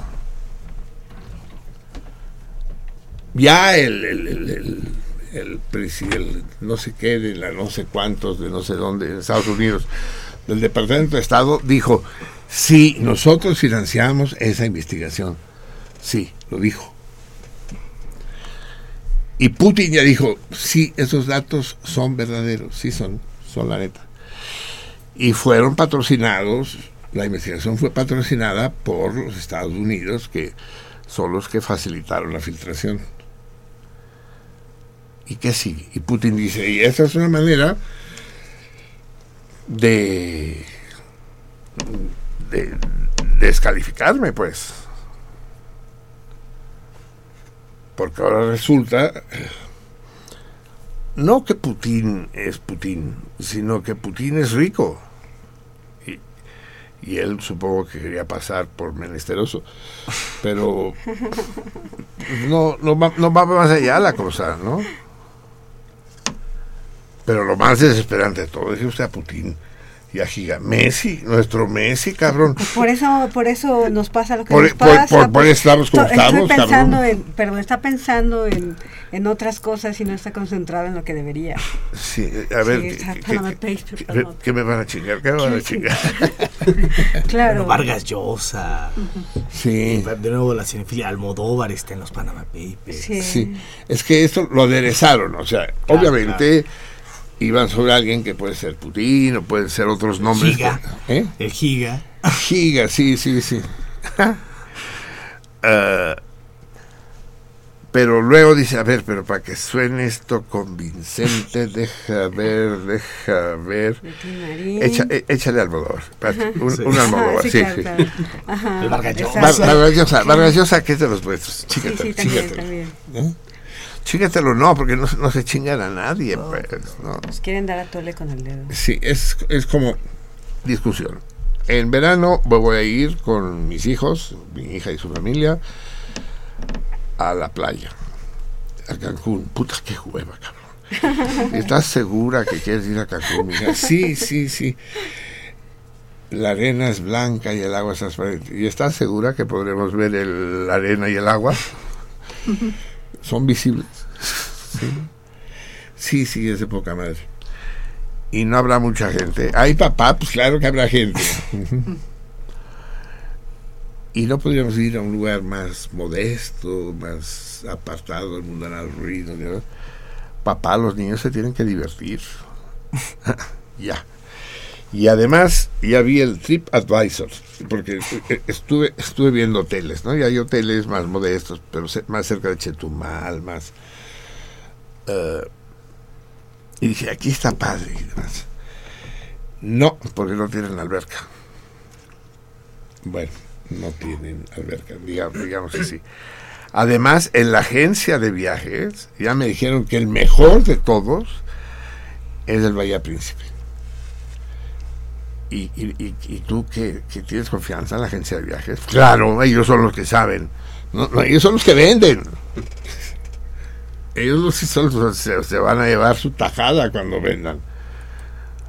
Y, y porque es probable que los del Bahía Príncipe, tal como su nombre lo indica, se, se mochen más que los de la pinche laguna esa de Chetumal. Pues sí, ¿no?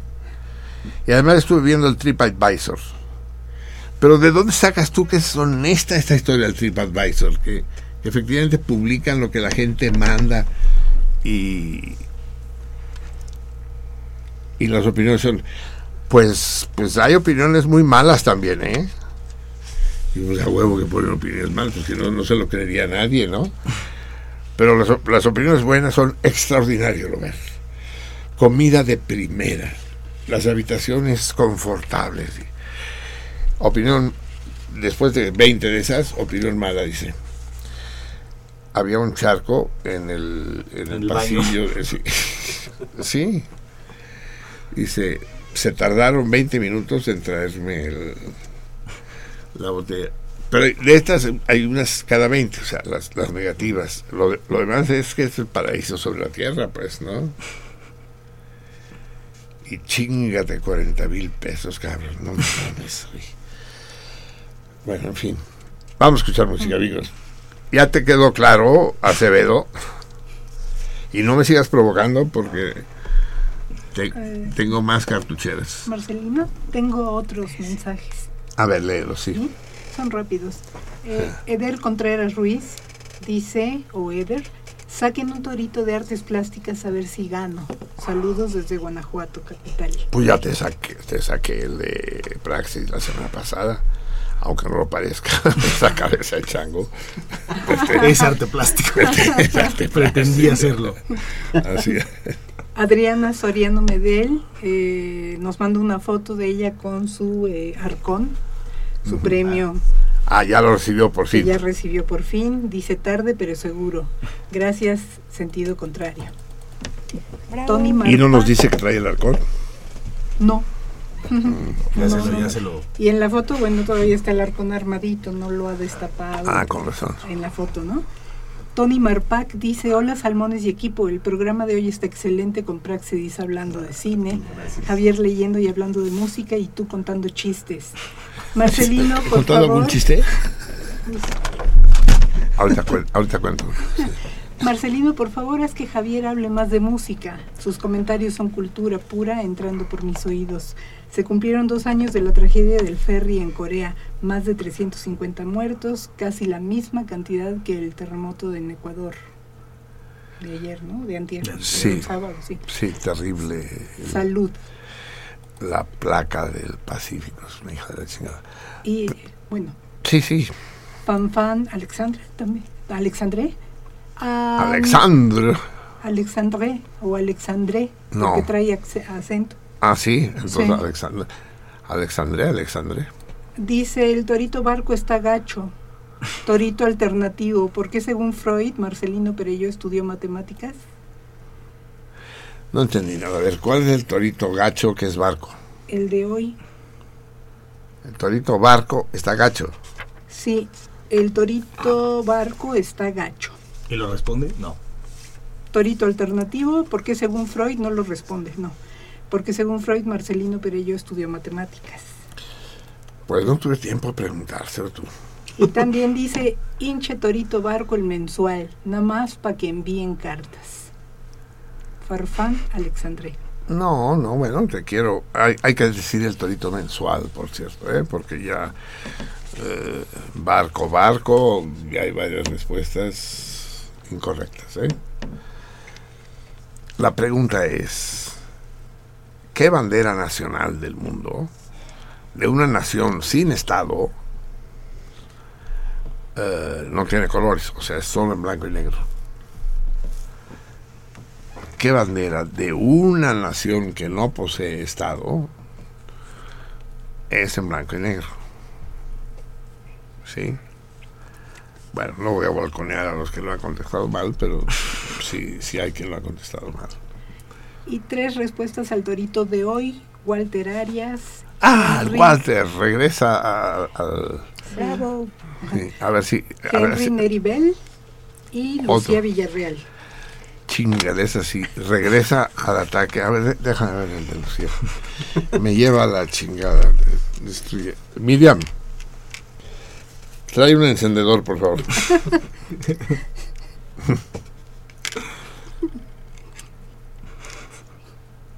¿Y Henry Nerabel no será Enrique Nere- Nerivela? Sí, Eh, igual, ¿no? es, es su seudónimo. Sí. Sí.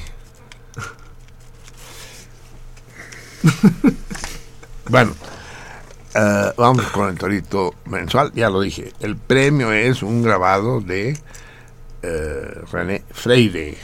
Nada menos.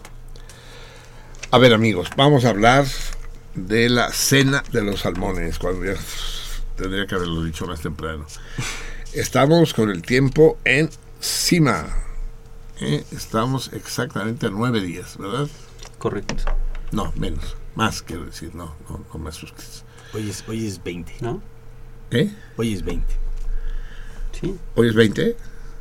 Sí. ¿No, es- no, es- no es 19? Ya no. Ya no. Ah, no, es que es miércoles 20. Estamos a nueve días, a nueve días, amigos míos. Sí. Eh, eh, vayan haciendo reservas. Hay más reservas de las que hubiera querido que hubiera.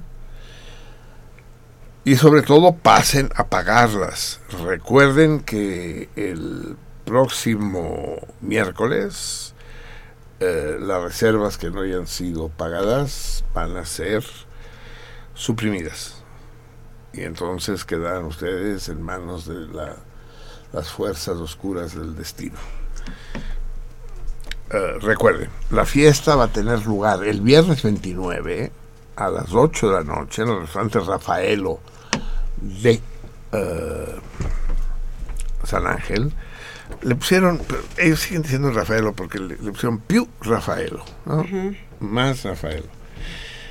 Eh, la, la cena consiste en un primer tiempo que es un plato de pasta con bo- boloñesa. No sé si va a ser espagueti o alguna otra pasta, eso no lo he aclarado. El segundo tiempo es una pechuga de pollo parmesano eh, con ensalada, todo con la calidad Rafael, eso sí, ténganlo en cuenta. Que pastas, que queso parmesano, los pollos los traen directamente de Cerdeña, ¿eh? Los traen vivos. y la ensalada y finalmente un pastel de tres leches. Todo esto cuesta 300, 300 pesos e incluye la propina y el ballet parking, el estacionamiento.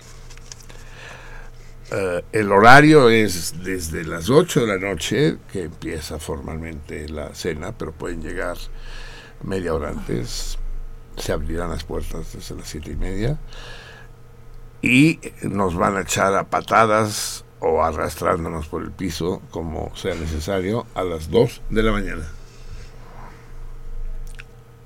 Eh, voy a decirles las los teléfonos a los que pueden hacer las reservaciones. Recuerden, hablar. Al, son celulares lo que, les, lo que les voy a decir. O sea, 55 de a huevo, 18 13 52 12. ¿Y por qué estoy temblando? Yo, está temblando. Es que está temblando, mi yo, yo- yo me estoy Placa quieto. del Pacífico. Sí, yo, yo estoy, yo estoy quieto y el que está temblando es el mundo. es, es como, como el, el rey Salomón, ¿no? Quería, que querían ver si era efectivamente rey y le pusieron debajo de su trono un pañuelo de seda, debajo del cojín, a ver si se daba cuenta, ¿no? Y se sentó el rey Salomón y dijo, ¿qué pasa? ¿Qué pasa? ¿La tierra sube o el cielo baja? Así estoy yo.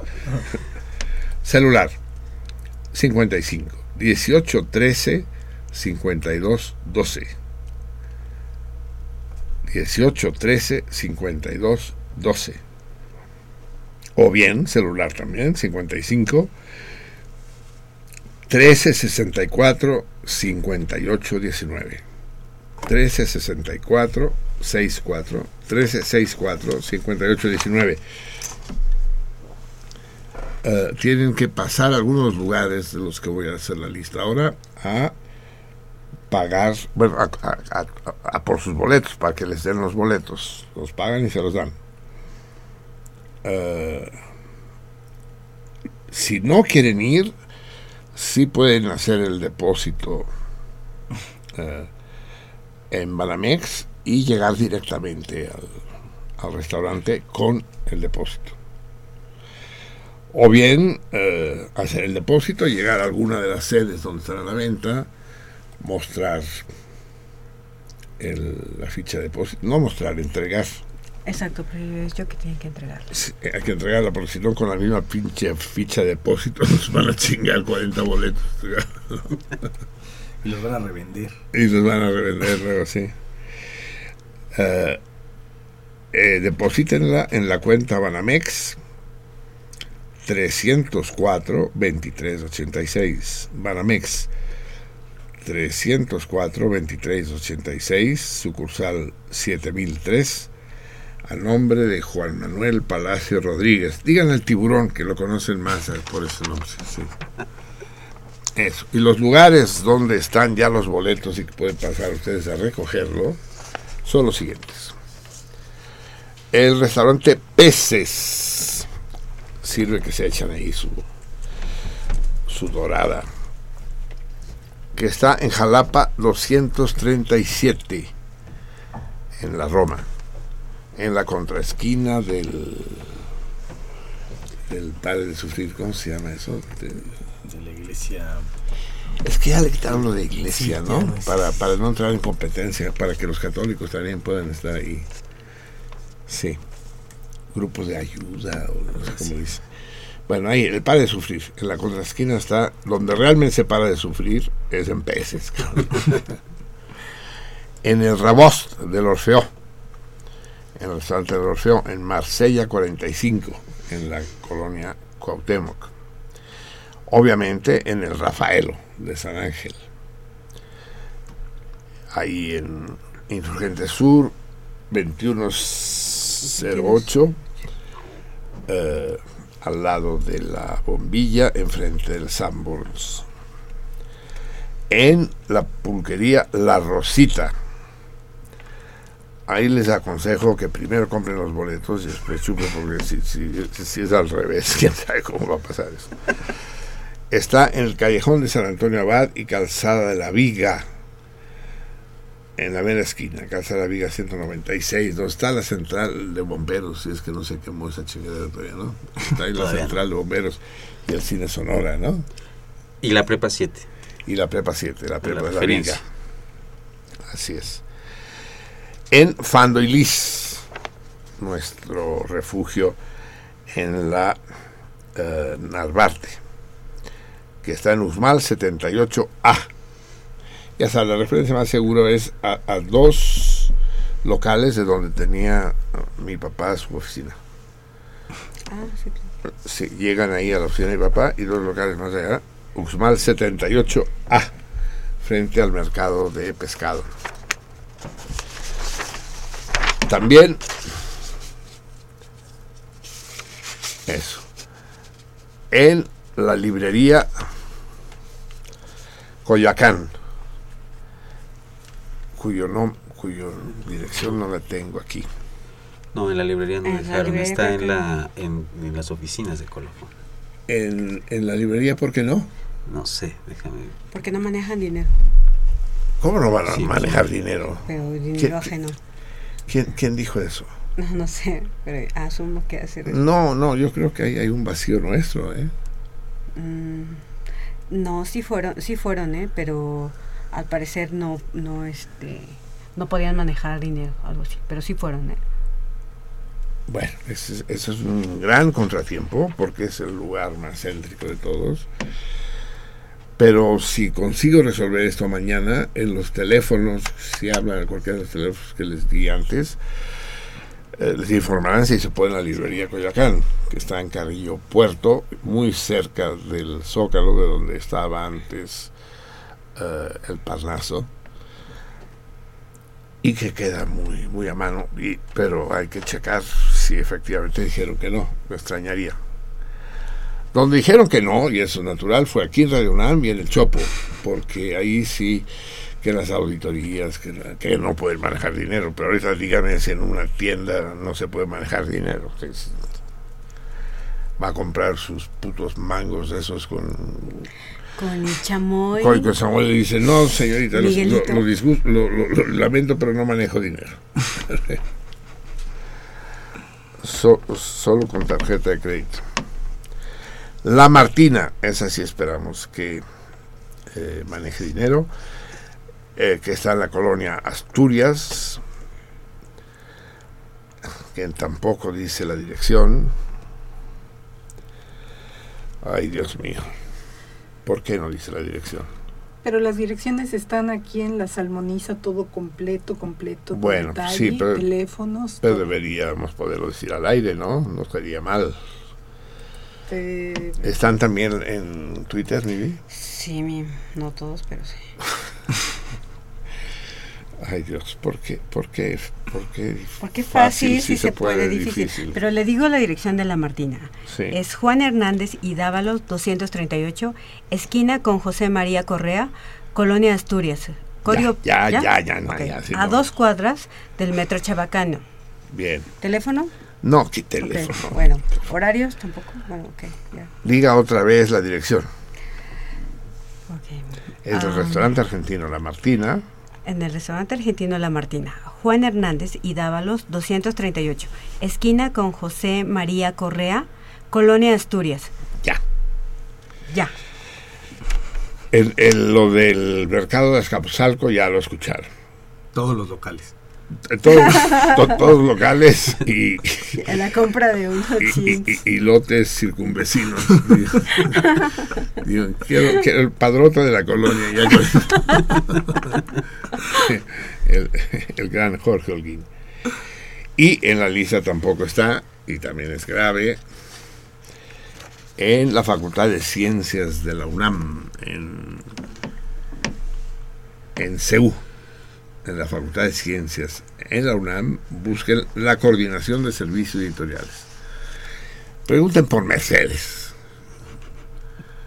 Y ahí están también los boletos. Y bueno, también hay otra sede que sería eh, la FESA Catlán.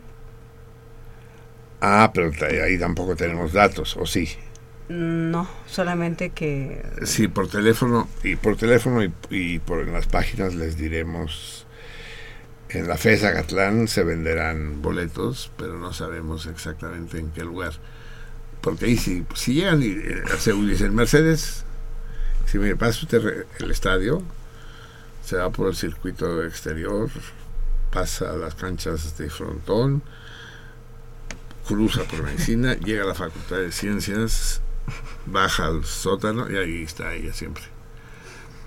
Pero en la FESA Catlán, si dice, ¿dónde puedo comprar boletos para la fiesta? En sentido contrario, le va a decir. Pues no sé, señorita, cuando averigüe, dígamelo. Bien. eh, incompleta y confusa lista, vive Dios. Pero remedien esto preguntando por teléfono o entrando a las respectivas salmonizas de Twitter y de Facebook. Vamos a escuchar música, amigos.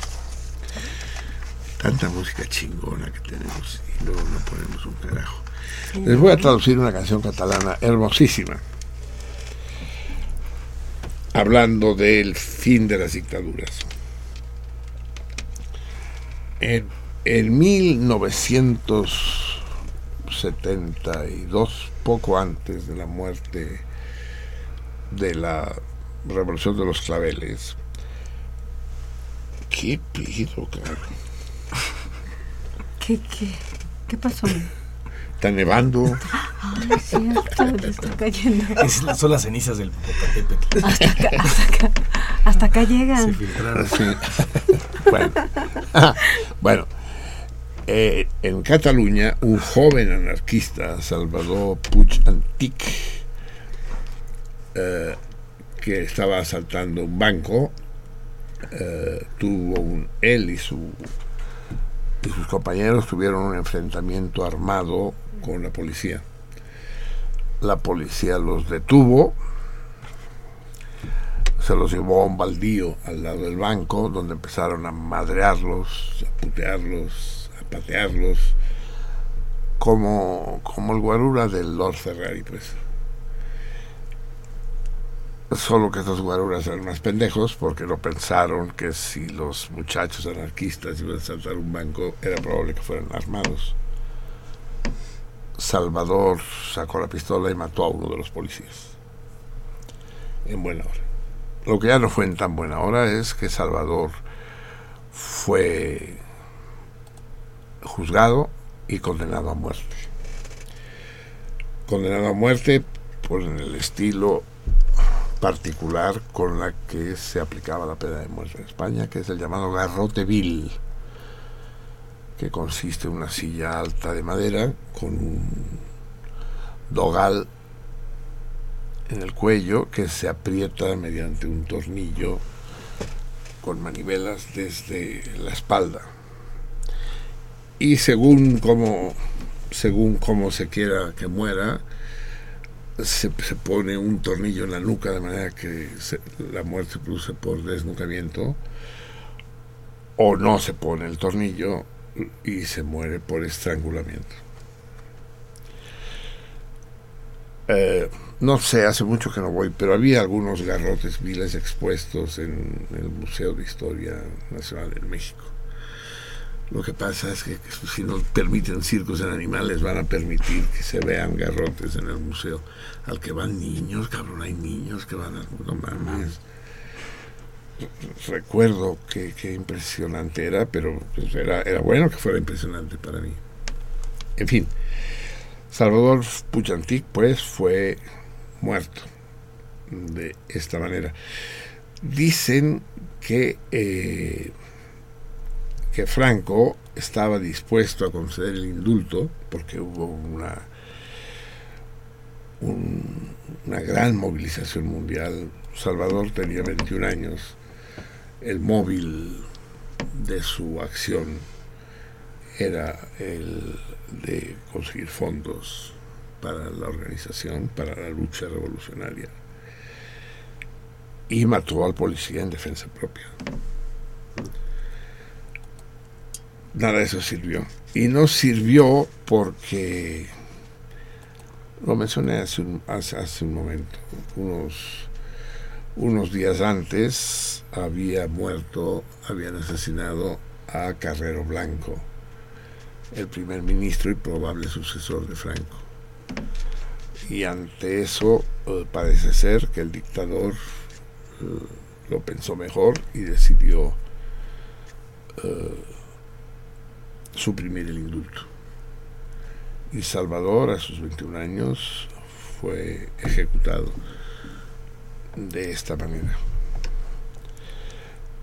Eh, muchos años después, 20 años después, eh, Joan Isaac, un joven cantante catalán muy notable, que conoció a Puchantik, que fue parte de la organización anarquista, le dedica una canción de homenaje, eh, más que dedicársela a él, se la dedica a Margarita, su novia, a la que Joan Isaac también conocía.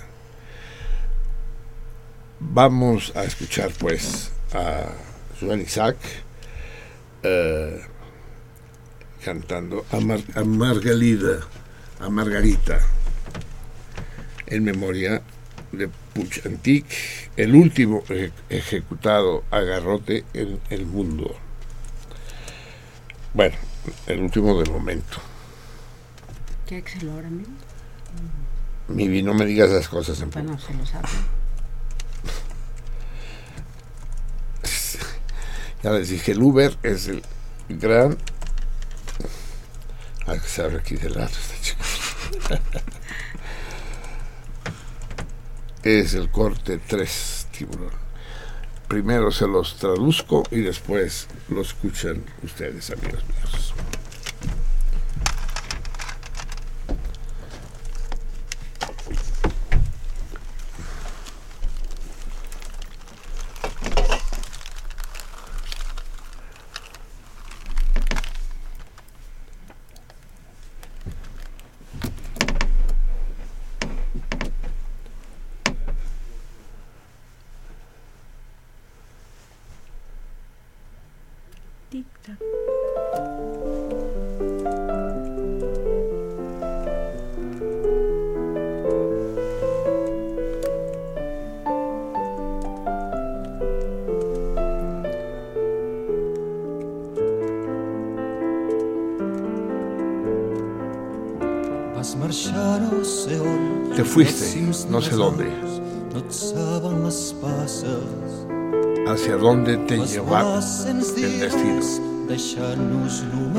Te fuiste sin decir nada. Dejándonos solamente tu sonrisa. ¿Dónde estás, Margarita? Pero si la canción te llega, tómala como un beso. Grita el nombre de tu amante. Bandera negra en el corazón.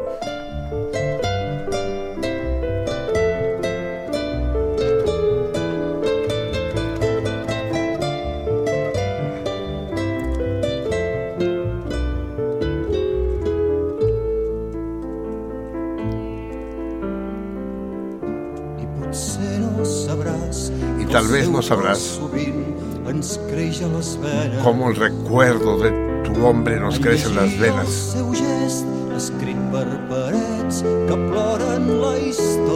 Y cómo lo vemos en cada esquina, en las paredes, escrito, llorando la historia. No sé dónde estás, Margarita, pero la canción, si te llega, tómalo como un beso. Grita el nombre de tu amante, bandera negra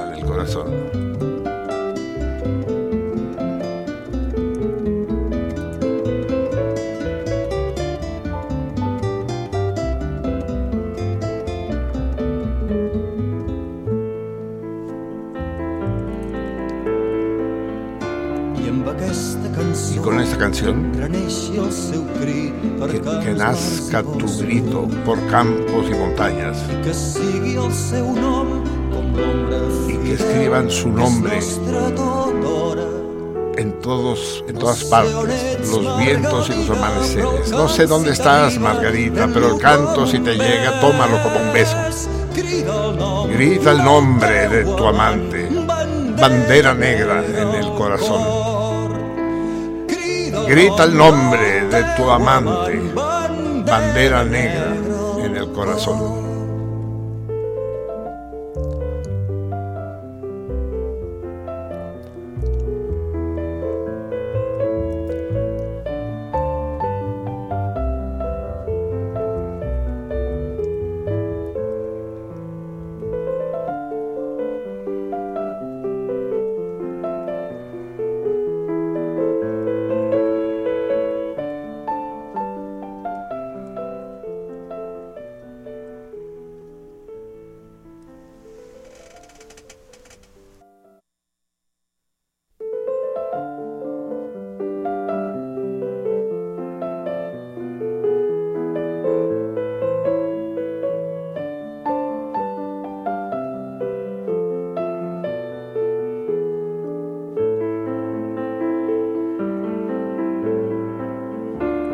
Marxar no sé on, ni els cims ni les aus no et saben les passes. Vas volar sense dir res, deixant-nos només el cant del teu riure. No sé on ets, Margalida, però el cant si t'arriba, fent-lo com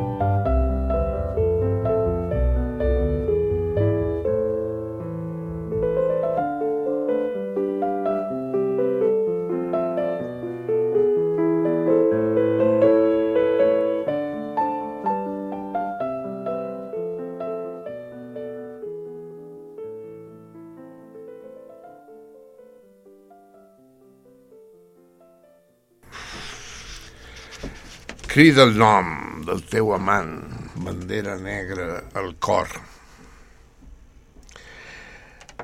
Ay, Dios mío, eso,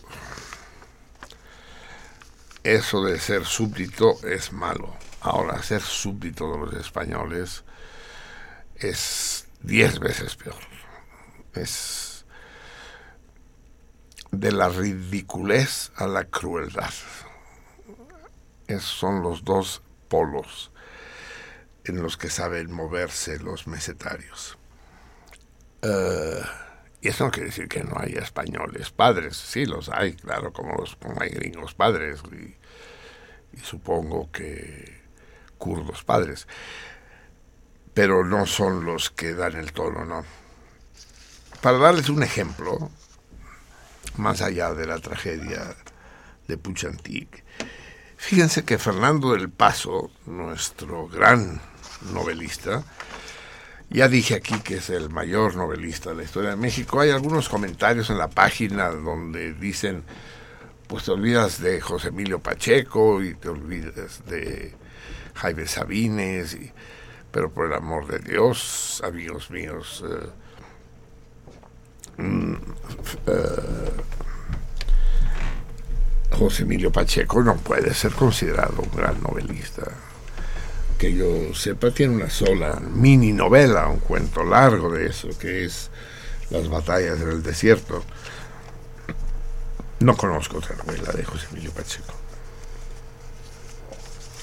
Y otros escritores como, como Sabines, pues no tienen novelas en absoluto, pues. Para encontrar novelas tenemos que irnos muy atrás, ¿no? A Agustín Yáñez, a, a ay, el del águila de la serpiente, ¿cómo se llama? A Martín Luis Guzmán, a Paino, a qué sé yo. No hay, no hay ejemplos de grandes novelistas, excepto el de Fernando del Paso. Entonces fíjense lo que sucedió hoy, hoy, en España, fresquito. Se le va a otorgar a Fernando del Paso, ya se le otorgó, el premio Cervantes. Uh, y en la alocución del ministro de Cultura, ministro de Cultura, de España, del reino de España. Dice,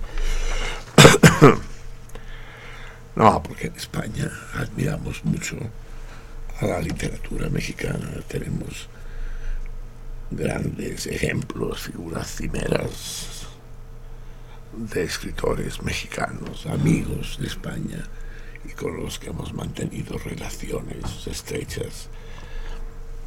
Por aquí han pasado Octavio Paz, Carlos Fuentes, Juan Viñoli, ahora Fernando El Paso. Yo me encontré, íbamos en el coche así, yo br- brinqué, como si hubiéramos pasado un tope. Dije, ¿qué, qué? puta, ojalá se pudiera recuperar. Yo quise, porque es esta estación la 69, ¿no? La 690, esas que repiten y repiten y repiten. Dije, puta, igual esta noche me pongo a grabarlo. Eh, Octavio Paz, Carlos Fuentes, Juan Viñoli, Fernando del Paso. Me mareé un momento dado, dije, puta, son los lentes. Juan Viñoli es un gran poeta catalán. Que yo sepa, a ver, búscamelo. ¿Estuvo alguna vez en México? ¿Hay algún vínculo entre Juan Viñoli y México? ¿Por qué el ministro de Cultura del Reino de España incluye a Juan Viñoli entre los escritores mexicanos con los que tienen unas grandes relaciones? Juan, es increíble. Yo sé que no, yo, sé que no me creen. Yo, yo de hecho, si lo, escuch, si, si, si lo escuchara una tercera persona, tampoco lo creería. Pero de todos modos, no podía no contarlo. Tal vez se puede conseguir esa grabación. ¿No? Un buen internet. Palabras del ministro de Cultura en el otorgamiento del premio Cervantes. Y ahí aparece. Juan Viñoli es un poeta extraordinario. Recuerdo, recuerdo un, uno de sus versos, dice, sabor a olor de café. Sabor a olor de café. Órale, pinche Viñoli. ¿Es con Y, mi vi? Ujú. ¿Ya la encontró? No, no, pero me- pues, bueno, pero es que no viene, bueno, no, ¿Cómo no viene? Claro que bueno, viene. sí viene, pero no viene su, Sí viene, Miri, viene, en la Wikipedia viene, ¿cómo no? pues aquí no aparece. No es cualquier pendejo Juan Viñoli. Yo, Juan, Juan. A Juan, Y también tiene que estar en la Wikipedia española, pues sí. Tiene y en, la francesa, y en la rusa, y en No, no, es un escritor amateur. Eh, las dos y nueve de la mañana. Eh, estaban hablando de que habían muerto cuántas gentes iguales al igual número que en el Ecuador. ¿Dónde? ¿Quién comentó eso? Ah, eh, En ay, Corea, en el accidente de- del tren que se cumple Sí. un año, pero que no se murió igual lo dijo. 250 personas. ¿no? Mire, No recuerdo. Sí. los accidentes donde, donde mueren menos de mil personas no son eh, pierden vigencia al año. No, no, es que si no, no acabaríamos nunca. Es mejor que hablemos de los 200 que murieron hoy. Eso sí, porque fueron los somalíes. Naufragaron en el Mediterráneo. Y es que esto nos lleva a una reflexión que yo ya he hecho aquí.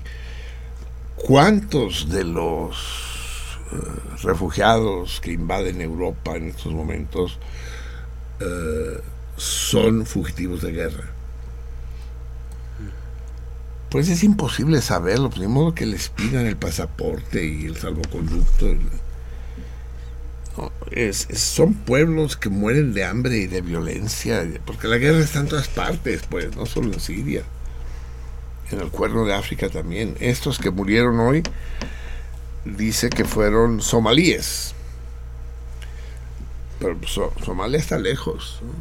Cruzaron, cruzaron Sudán, cruzaron Libia para ir a encontrar la muerte. Al menos 200. Tampoco pueden andar contándolos como, como Dios manda. ¿Saben ustedes que hay un refugiado? Pero necesito documentar esto. Hay un refugiado. No, nada, me estoy. Ay, cabrón, me está haciendo gestos. digo. Sí, ¿qué onda? Ya encontró. Sí, mi. bueno. Pero, pero esto no es la Wikipedia, mi vida. No, es que encontré una, pero está en catalán. Pero vaya a Wikipedia en español, Mivi, por el amor de Dios.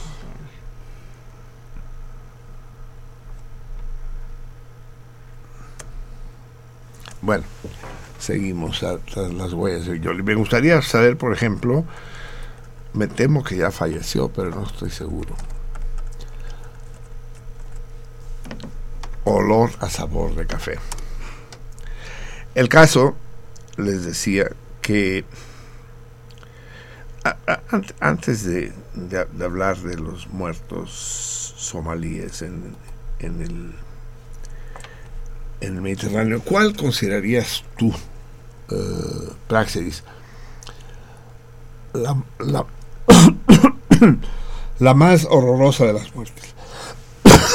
La más horrorosa de las muertes. Bueno, acabas de describir la de la, la muerte de Puchantik. Uf, pero también está a las brasas. Eso los españoles son expertos. Esta, esta, la gente que, que condenan a morir quemada, viva, me parecería atroz. Increíble. Y pero fíjate, ahí hay una confusión notable porque quemar leña verde. Ajá, sí. Y la gente supone que la leña verde es una forma de agravar el castigo. Disculpen. Y no, es una forma de atenuarlo. Porque la leña verde lo que hace es humo. Sí, te ahoga. Acaba ahogándote. Y te ahogas. Ya lo encontró mi vida.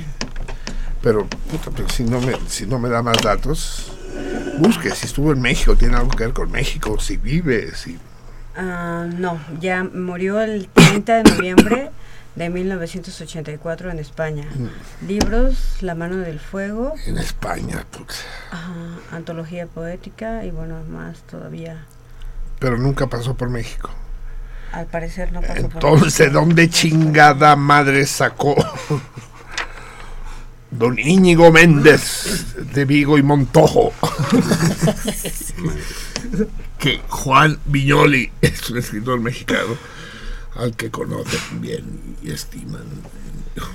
En España. Y, y también fue la ministra de Cultura de España, del gobierno Aznar, ¿cómo se llamaba? que el Día Internacional de la Mujer dijo, y es que el papel de la mujer en el mundo de la ciencia, de las artes, ha crecido muchísimo en los últimos decenios. Tenemos grandes escritoras, algunas han recibido el premio Nobel. Tenemos a Simone de Beauvoir. Eh, tenemos a Gabriela Mistral. Tenemos a Sara Mago. tal, tal- cual, cabrón. no me crees, ¿verdad? Haces bien, haces bien. Yo tampoco te lo creería. No, no te creo. Es que son chuscos, son ¿Eh? chuscos. Son chuscos. Son, son más, más, más allá, son ultra chuscos, ¿no? Son, son, son- son cosas que... Esperanza Aguirre, ¿Fue ella? Minis- Ministerio, dice aquí, de Educación y Cultura de España. No, pero es actual. En, en No. 1900, ¿no? De, ah, No, el actual es este que dije. 1999, Esperanza Aguirre en el gobierno de María Aznar, no, José María Aznar. Ves que estuvo mucho tiempo, sí. Eh, busca un poco antes, ¿qué, qué otro? Un poco antes creo que fue. El, el caso... eh, hablábamos de las formas de morir. Morir es inevitable. Eh, les tengo malas noticias, amigos míos. Y ni siquiera los que piensan en la reencarnación o en un más allá paradisíaco eh, se consuelan. Igual les tiemblan las pinches rodillas a la hora de la hora, siempre. Le- Les, dijo, les dije lo que dijo aquel amigo cuyo nombre no recuerdo, que era hijo de su papá, no acuerdo, Gabriel D'Annunzio.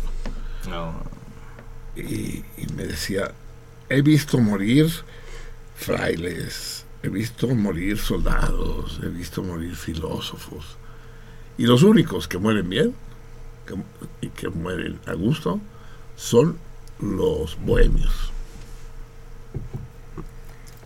Y ya les conté, supongo, nada, Viñoli No, en México, no. ¿no vino? No, no, ya leí, no. No me buscó. No se dice que no, que haya venido, ¿eh? En su biografía no hay. Pues habrá que preguntarle a don, Íñigo. a don Íñigo Méndez de Vigo y Montojo. Hijo de tu pinche madre. Eso sí, eso sí podremos recuperarlo, ¿verdad? ¿El, la- el discurso La o, la- o- o lo que oíste en o lo que está en radio? Es lo mismo. Sí, Yo lo oí de sí, viva sí, voz, lo, vi diciéndolo. Sí, sí, sí, debe estar. Bueno. Eh, sí, un gran bohemio catalán que nunca escribió nada. Bueno, sí escribió, pero en servilletas que acabaron perdiéndose todas. Pero han escrito sobre él muchos. El Peyus Genet. Eh, que su última frase. es- hice una colección grande, escribí muchos textos de últimas frases. Dice las frases póstumas, no pueden ser póstumas, cabrón, porque póstumo es después de muerto. ¿no? Generalmente sí. Sí, pues hablar de una obra póstuma es la que se publica ya después, pero una frase póstuma, pues ya está, cabrón. Dice, la última frase de del Peyus Genet fue en el lecho de muerte, acostado boca arriba, se tomó una mano con otra así sobre el pecho, dijo, fue un gran placer, señor. Yeah. Sí, ¿no? Es- es muy bueno. Sí, mo- morir asado ha de ser malo. Porque los españoles eh, ya le, les dimos gusto a, a aquellos que decían que lo de que lo que habían hecho los españoles en México no era tan grave.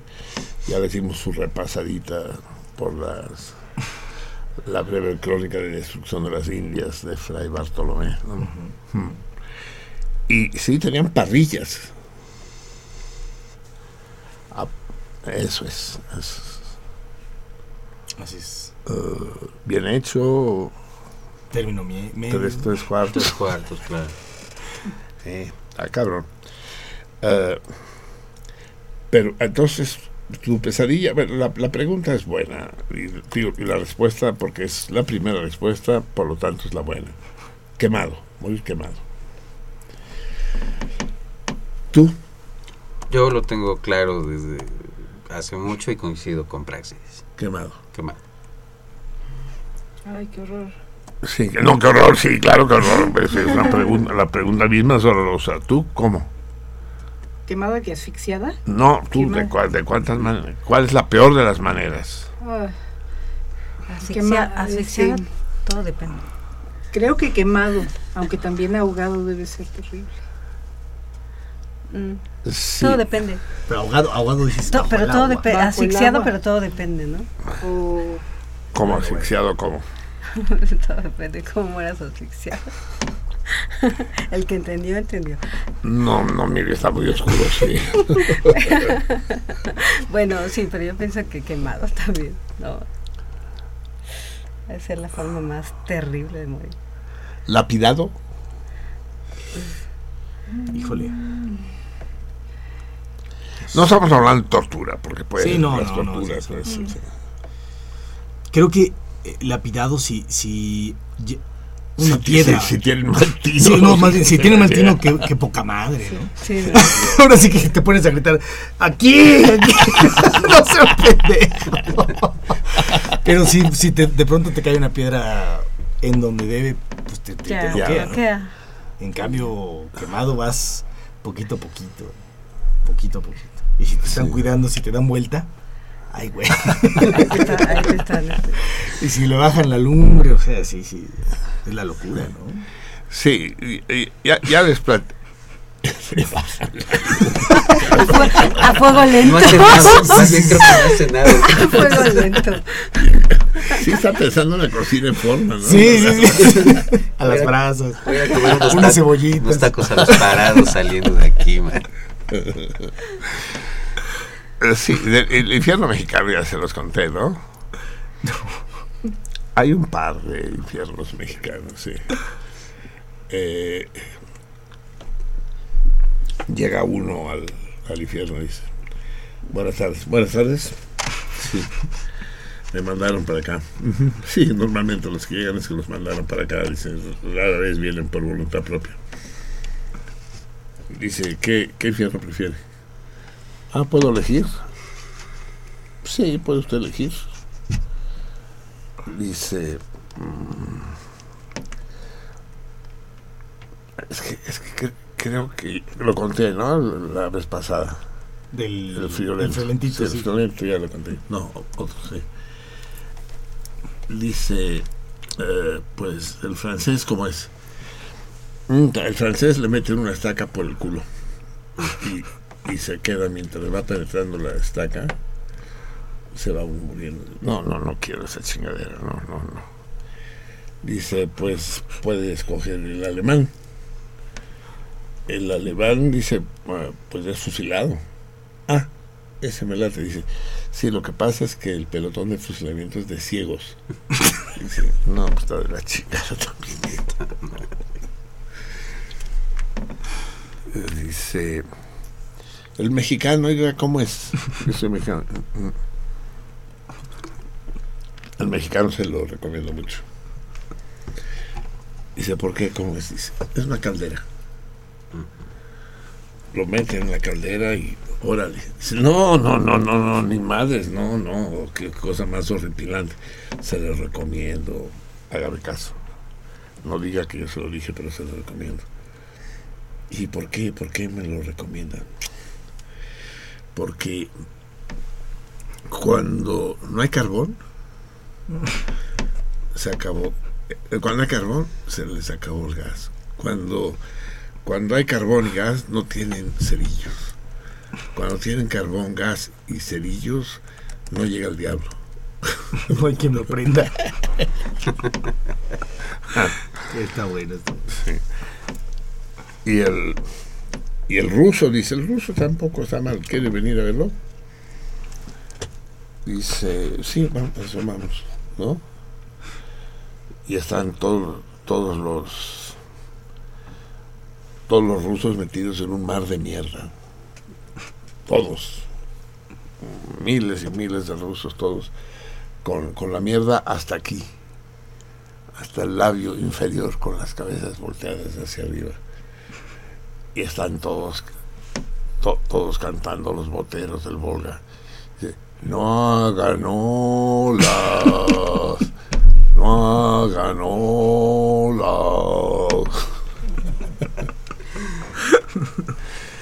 bien a ver pasamos directa, directamente al que, que otra vez que se quejan que se quejan los mazaguas de que se quedan sin agua por eso pues, por eso se llaman Por eso Sí. exacto. más agua más Exacto. agua sí, sí. Así es.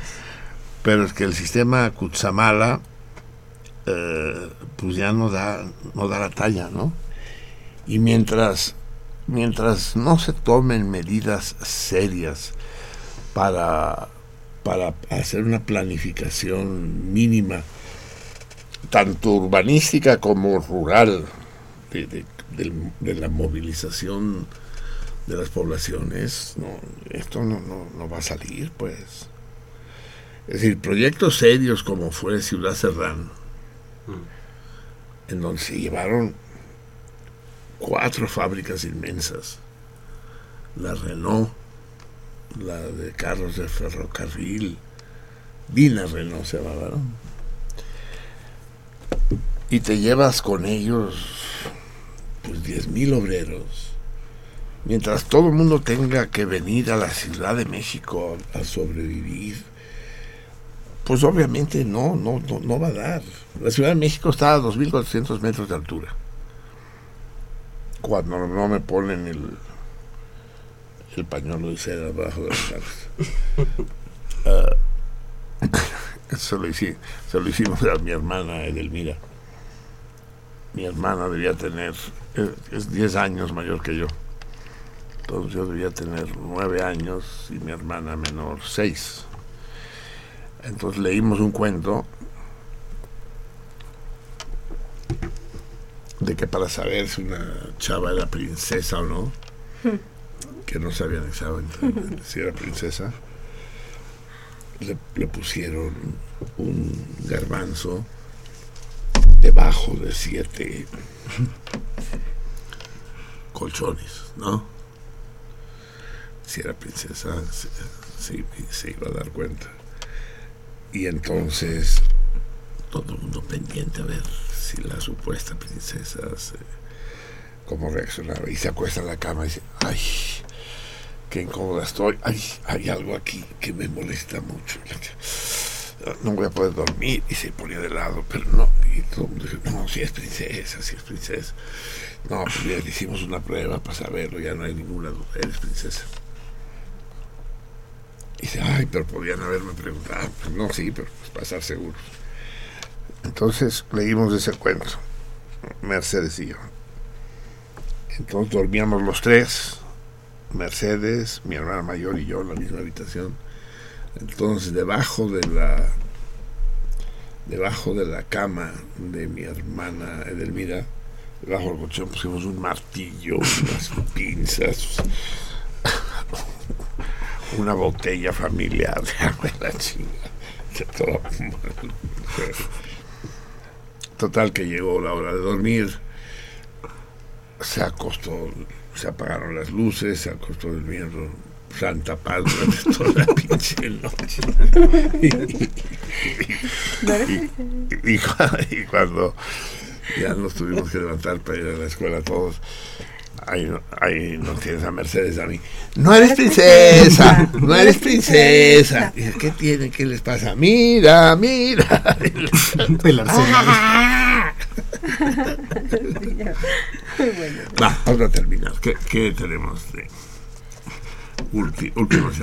Carlos Sánchez, saludos a todos. Marcelino, como matemático, ¿podrías explicarme cuál es el misterio alrededor de los números primos? No hay ningún misterio, hijo mío. Misterio. No, hay problemas muy hermosos con los números primos, pero no hay no hay misterio. Un número primo es aquel que no tiene divisores, excepto él, él mismo y la unidad. No, ti- tiene muchas propiedades muy hermosas. Jesús Acevedo, Marcelino, Ay, cabrón, te- aguas, cabrón. tú una vez, cuando Sabina habló en México sobre Cataluña, dijiste que se pudo haber quedado callado. Para mí, que tú hables de la periodista Carmen Aristegui no me causa ningún problema. Me llama la atención que tú la llames tu amiga. Como tu amiga, podrías reservarte muchos comentarios. Te reitero mi amistad y no comento nada y no comento nada sobre Carmen. De nuevo, Jesús Acevedo, yo sí comento porque es mi oficio y, y no tengo ninguna obligación de quedarme callado, ni siquiera en nombre de la amistad de Carmen. No dije nada ofensivo sobre Carmen, simplemente califiqué su, su labor estos últimos años, pero sobre todo lo de los papeles de Panamá como amarillista. Pero es un calificativo neutro, no es maligno, no. Sí, sí, no, no. Es... Ah, palabras no vienen. Si Carmen me dice, a este cabrón se le olvida todo lo que quiere decir, no me voy a ofender. Exacto. Sí. Inocuo, esa es la palabra. que- Inocuo. sí, eso. Sí. Manuel Munguía, Ah, faltaba la cápsula. En honor a la verdad, Marcelino, tenemos que comenzar por tratar de resolver los problemas del México en donde vives, comes y duermes. Pues el andar pensando en el Medio Oriente, China y otros países nos lleva a ver claramente la podredumbre en la que vivimos todos. El buen juez por su casa empieza. No mames. Pues te tengo malas noticias, Manuel. Yo vivo en este planeta, ¿sabes? Mi casa es un poco mayor que la tuya. Señora Medina, me estás cayendo en la punta. ¿Cómo estamos en el país y tú defiendes a todos estos rateros? ¿Qué te dan chayotazos? ¿Qué estás borracho o loco? Qué vergüenza que en Radio, que Radio UNAM tenga este tipo de personas. Yo no vuelvo a escucharlo. Desde el jefe de gobierno hasta el presidente, todos son unos criminales sinvergüenzas. El discurso que manejan ya nadie se los cree, y si tú lo defiendes es porque has de ser igual a ellos. ¿Cómo le ven la cara al país? Te escuchaba por ameno, pero hoy se acabó. Ya no más. Carmen Aristegui investiga y se juega el pellejo. ¿Y cómo la descalificas? Adiós, amiga mía. Lilia que los, que, los, que los vientos te sean propicios. Lilia Peña. 1. Saludos a todos. 2. Yo también protesto porque no me han dado mi libro de la hija de Stalin. 3. Si puedes mencionar al profesor Luis Estrada, quien murió la, se- eh, la semana. hombre, hombre, hombre, hombre, por el amor de Dios, Lilia. Tengo que hacer algo más que mencionarlo, Luis Estrada. Extraordinario maestro. Mi amor por la física se debe a él. Extraordinario, difícil su pinche clase, termodinámica era puta. Era un pero, pero qué don de gentes, qué claridad, qué, qué el, docente por antonomasia. Me dolió mucho saber su muerte. Ya hablaré, haré una semblanza del sí, Lilia. Y lo del libro, olvídate, te dije, la KGB se lo requisó todos. Y por último, Jesús Ríos contesta al Torito.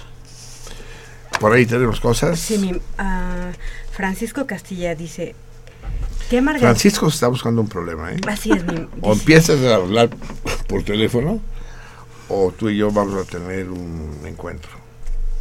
No entendí. ¿Qué margallete con los boletos?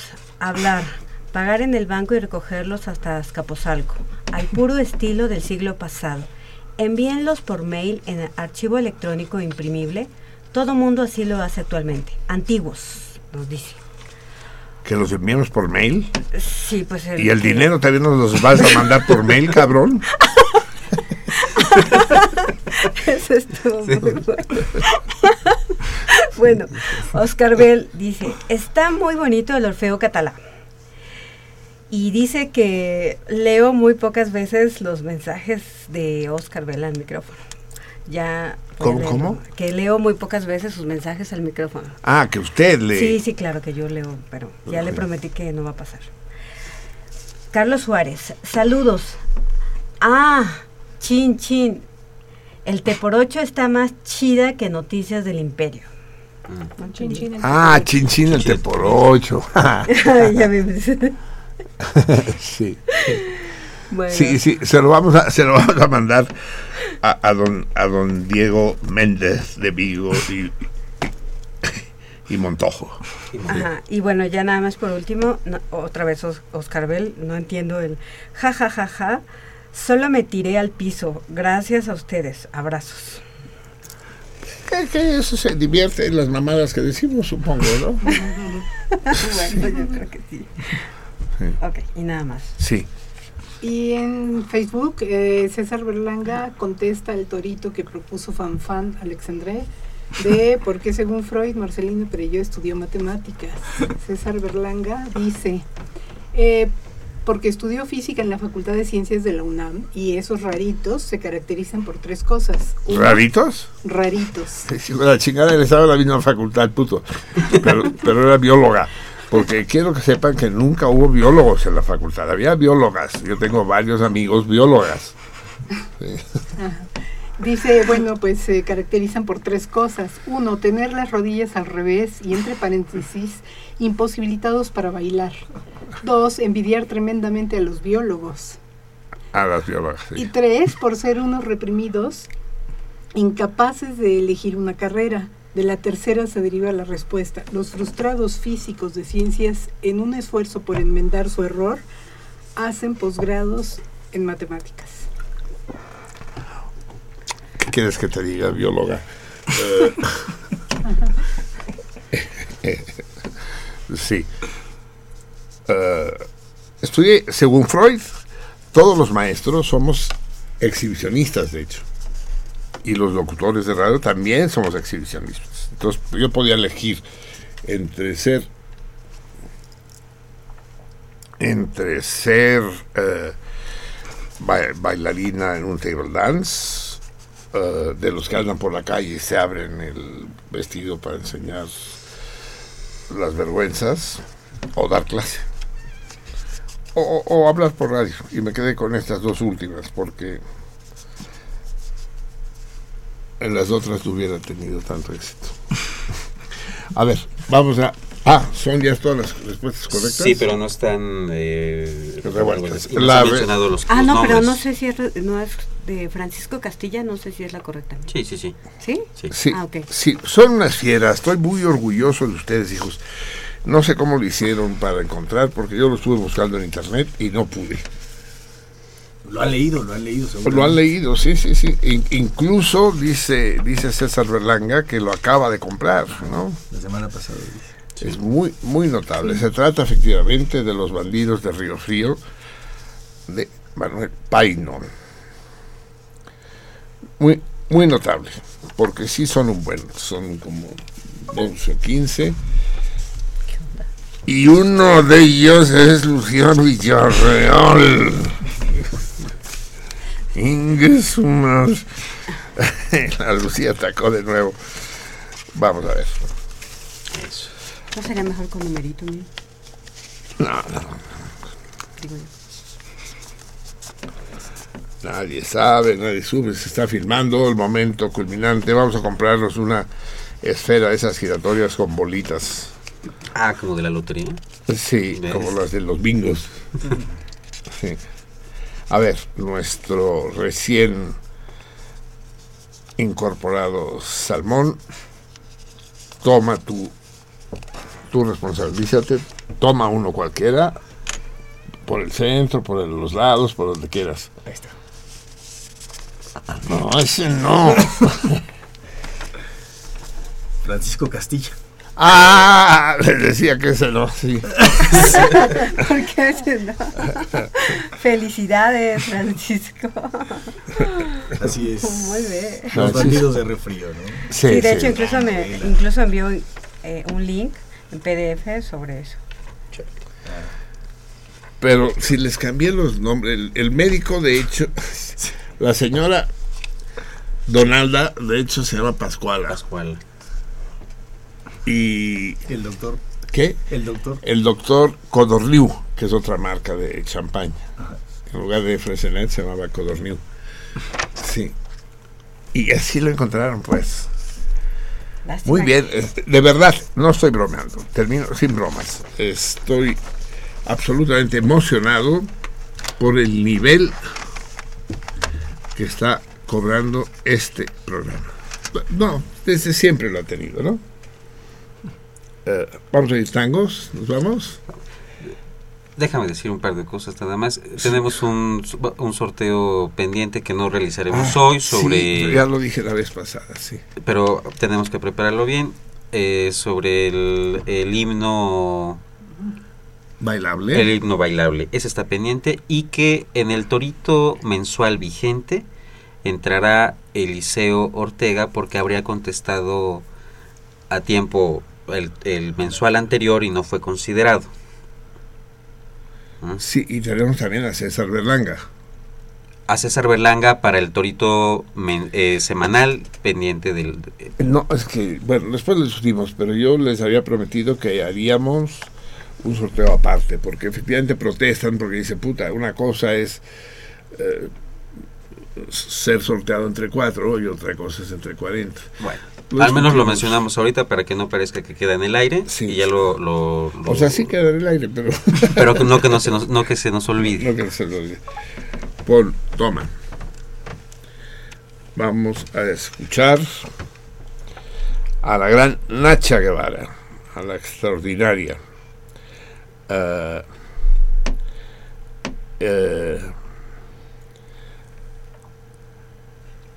eh, se dice de mí, va.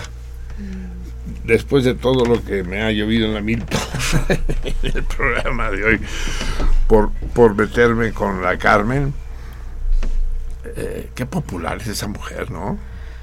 Tiene un- público. De hecho, va a ser una de las piezas fuertes del Chairo López Obrador en las próximas elecciones. Porque a diferencia de uno que no se pronuncia por ningún candidato, es falso lo que dice aquí la señora, que yo los defiendo, no defiendo un carajo. ¿A quién defendí? ¿A quién defendí? Para nada, no defendió a nadie, solamente dijo lo que a usted le parece. A Messi, a Messi lo defendí. Ah, bueno, a me- bueno, obvio, obvio, a Messi. Amigos, salmones míos, reciban un abrazo fuerte. Espero que nos veamos el viernes en el Cine Club. No se si no van, no se arrepentirán. Pero si van, se dirán, puta, ¿cómo me hubiera debido arrepentir si no hubiera venido? Ahí nos encontraremos con Praxedis y con todos aquellos de ustedes que nos acompañen. Que tengan ustedes mucha suerte y que no la necesiten.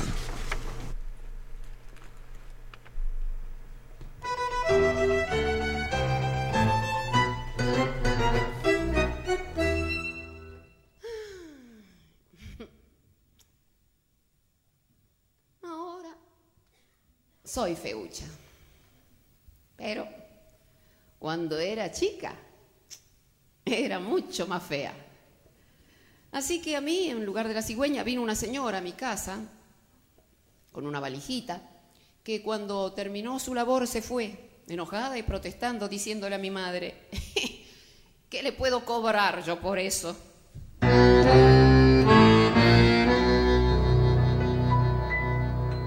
Se dice de mí. Se dice de mí. Se dice que soy fiera, que camino a lo más que soy chueca y que me muevo con un aire compadrón, que no tengo simpatía. Mi nariz es puntiaguda, la figura no me ayuda y mi boca es un buzón. Si charlo con Luis, con Pedro, con Juan, hablando de mí, los hombres están, critican si ya la línea perdí, se fijan si voy, si vengo o si fui. Se muchas cosas, mas si a nadie le interesa, porque pierden la cabeza ocupándose de mí. Yo sé que muchos que desprecian comprar quieren y suspiran y se mueren cuando piensan en mi amor. Y más de uno se derrite si suspiro y se queda si lo miro resoplando como un for. Si fea soy, pongámosle, yo de eso aún no me enteré. En el amor, yo solo sé que a más de un gil, deje de a pie. Podrán decir, podrán hablar y murmurar y rebuznar. Más la fealdad que Dios me dio, mucha mujer me la envidió y no dirán que me engrupí porque modesta siempre fui.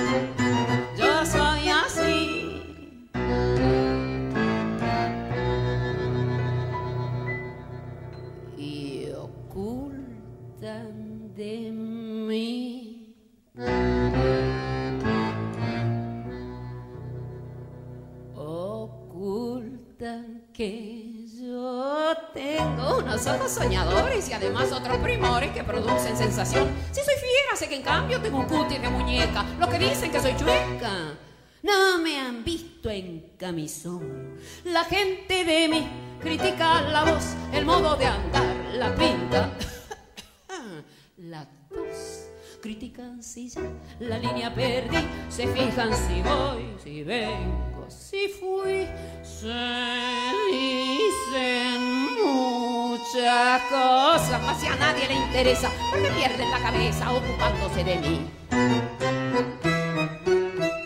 Yo sé que muchos que desprecian comprar quieren y suspiran y se mueren cuando piensan en mi amor.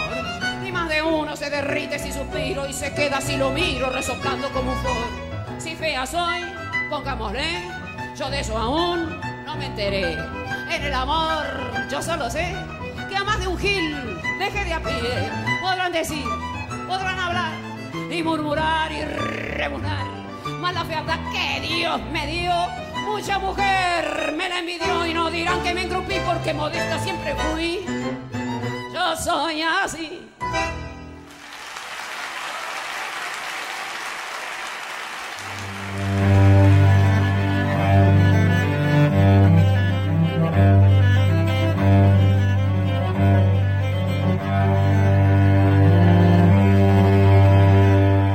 Sentido contrario. Sentido contrario.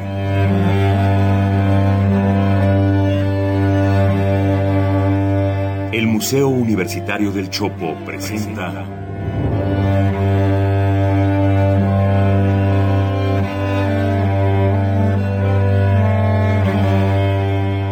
Sentido contrario.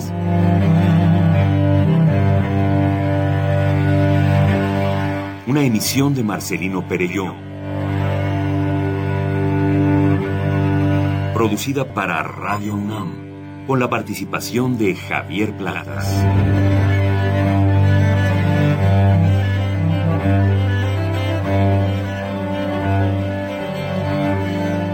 A veces es la manera de llegar más rápido. A veces. A veces es la única manera de llegar. A menudo es la manera de no llegar. Y pese a todo, casi siempre es lo único que tiene sentido.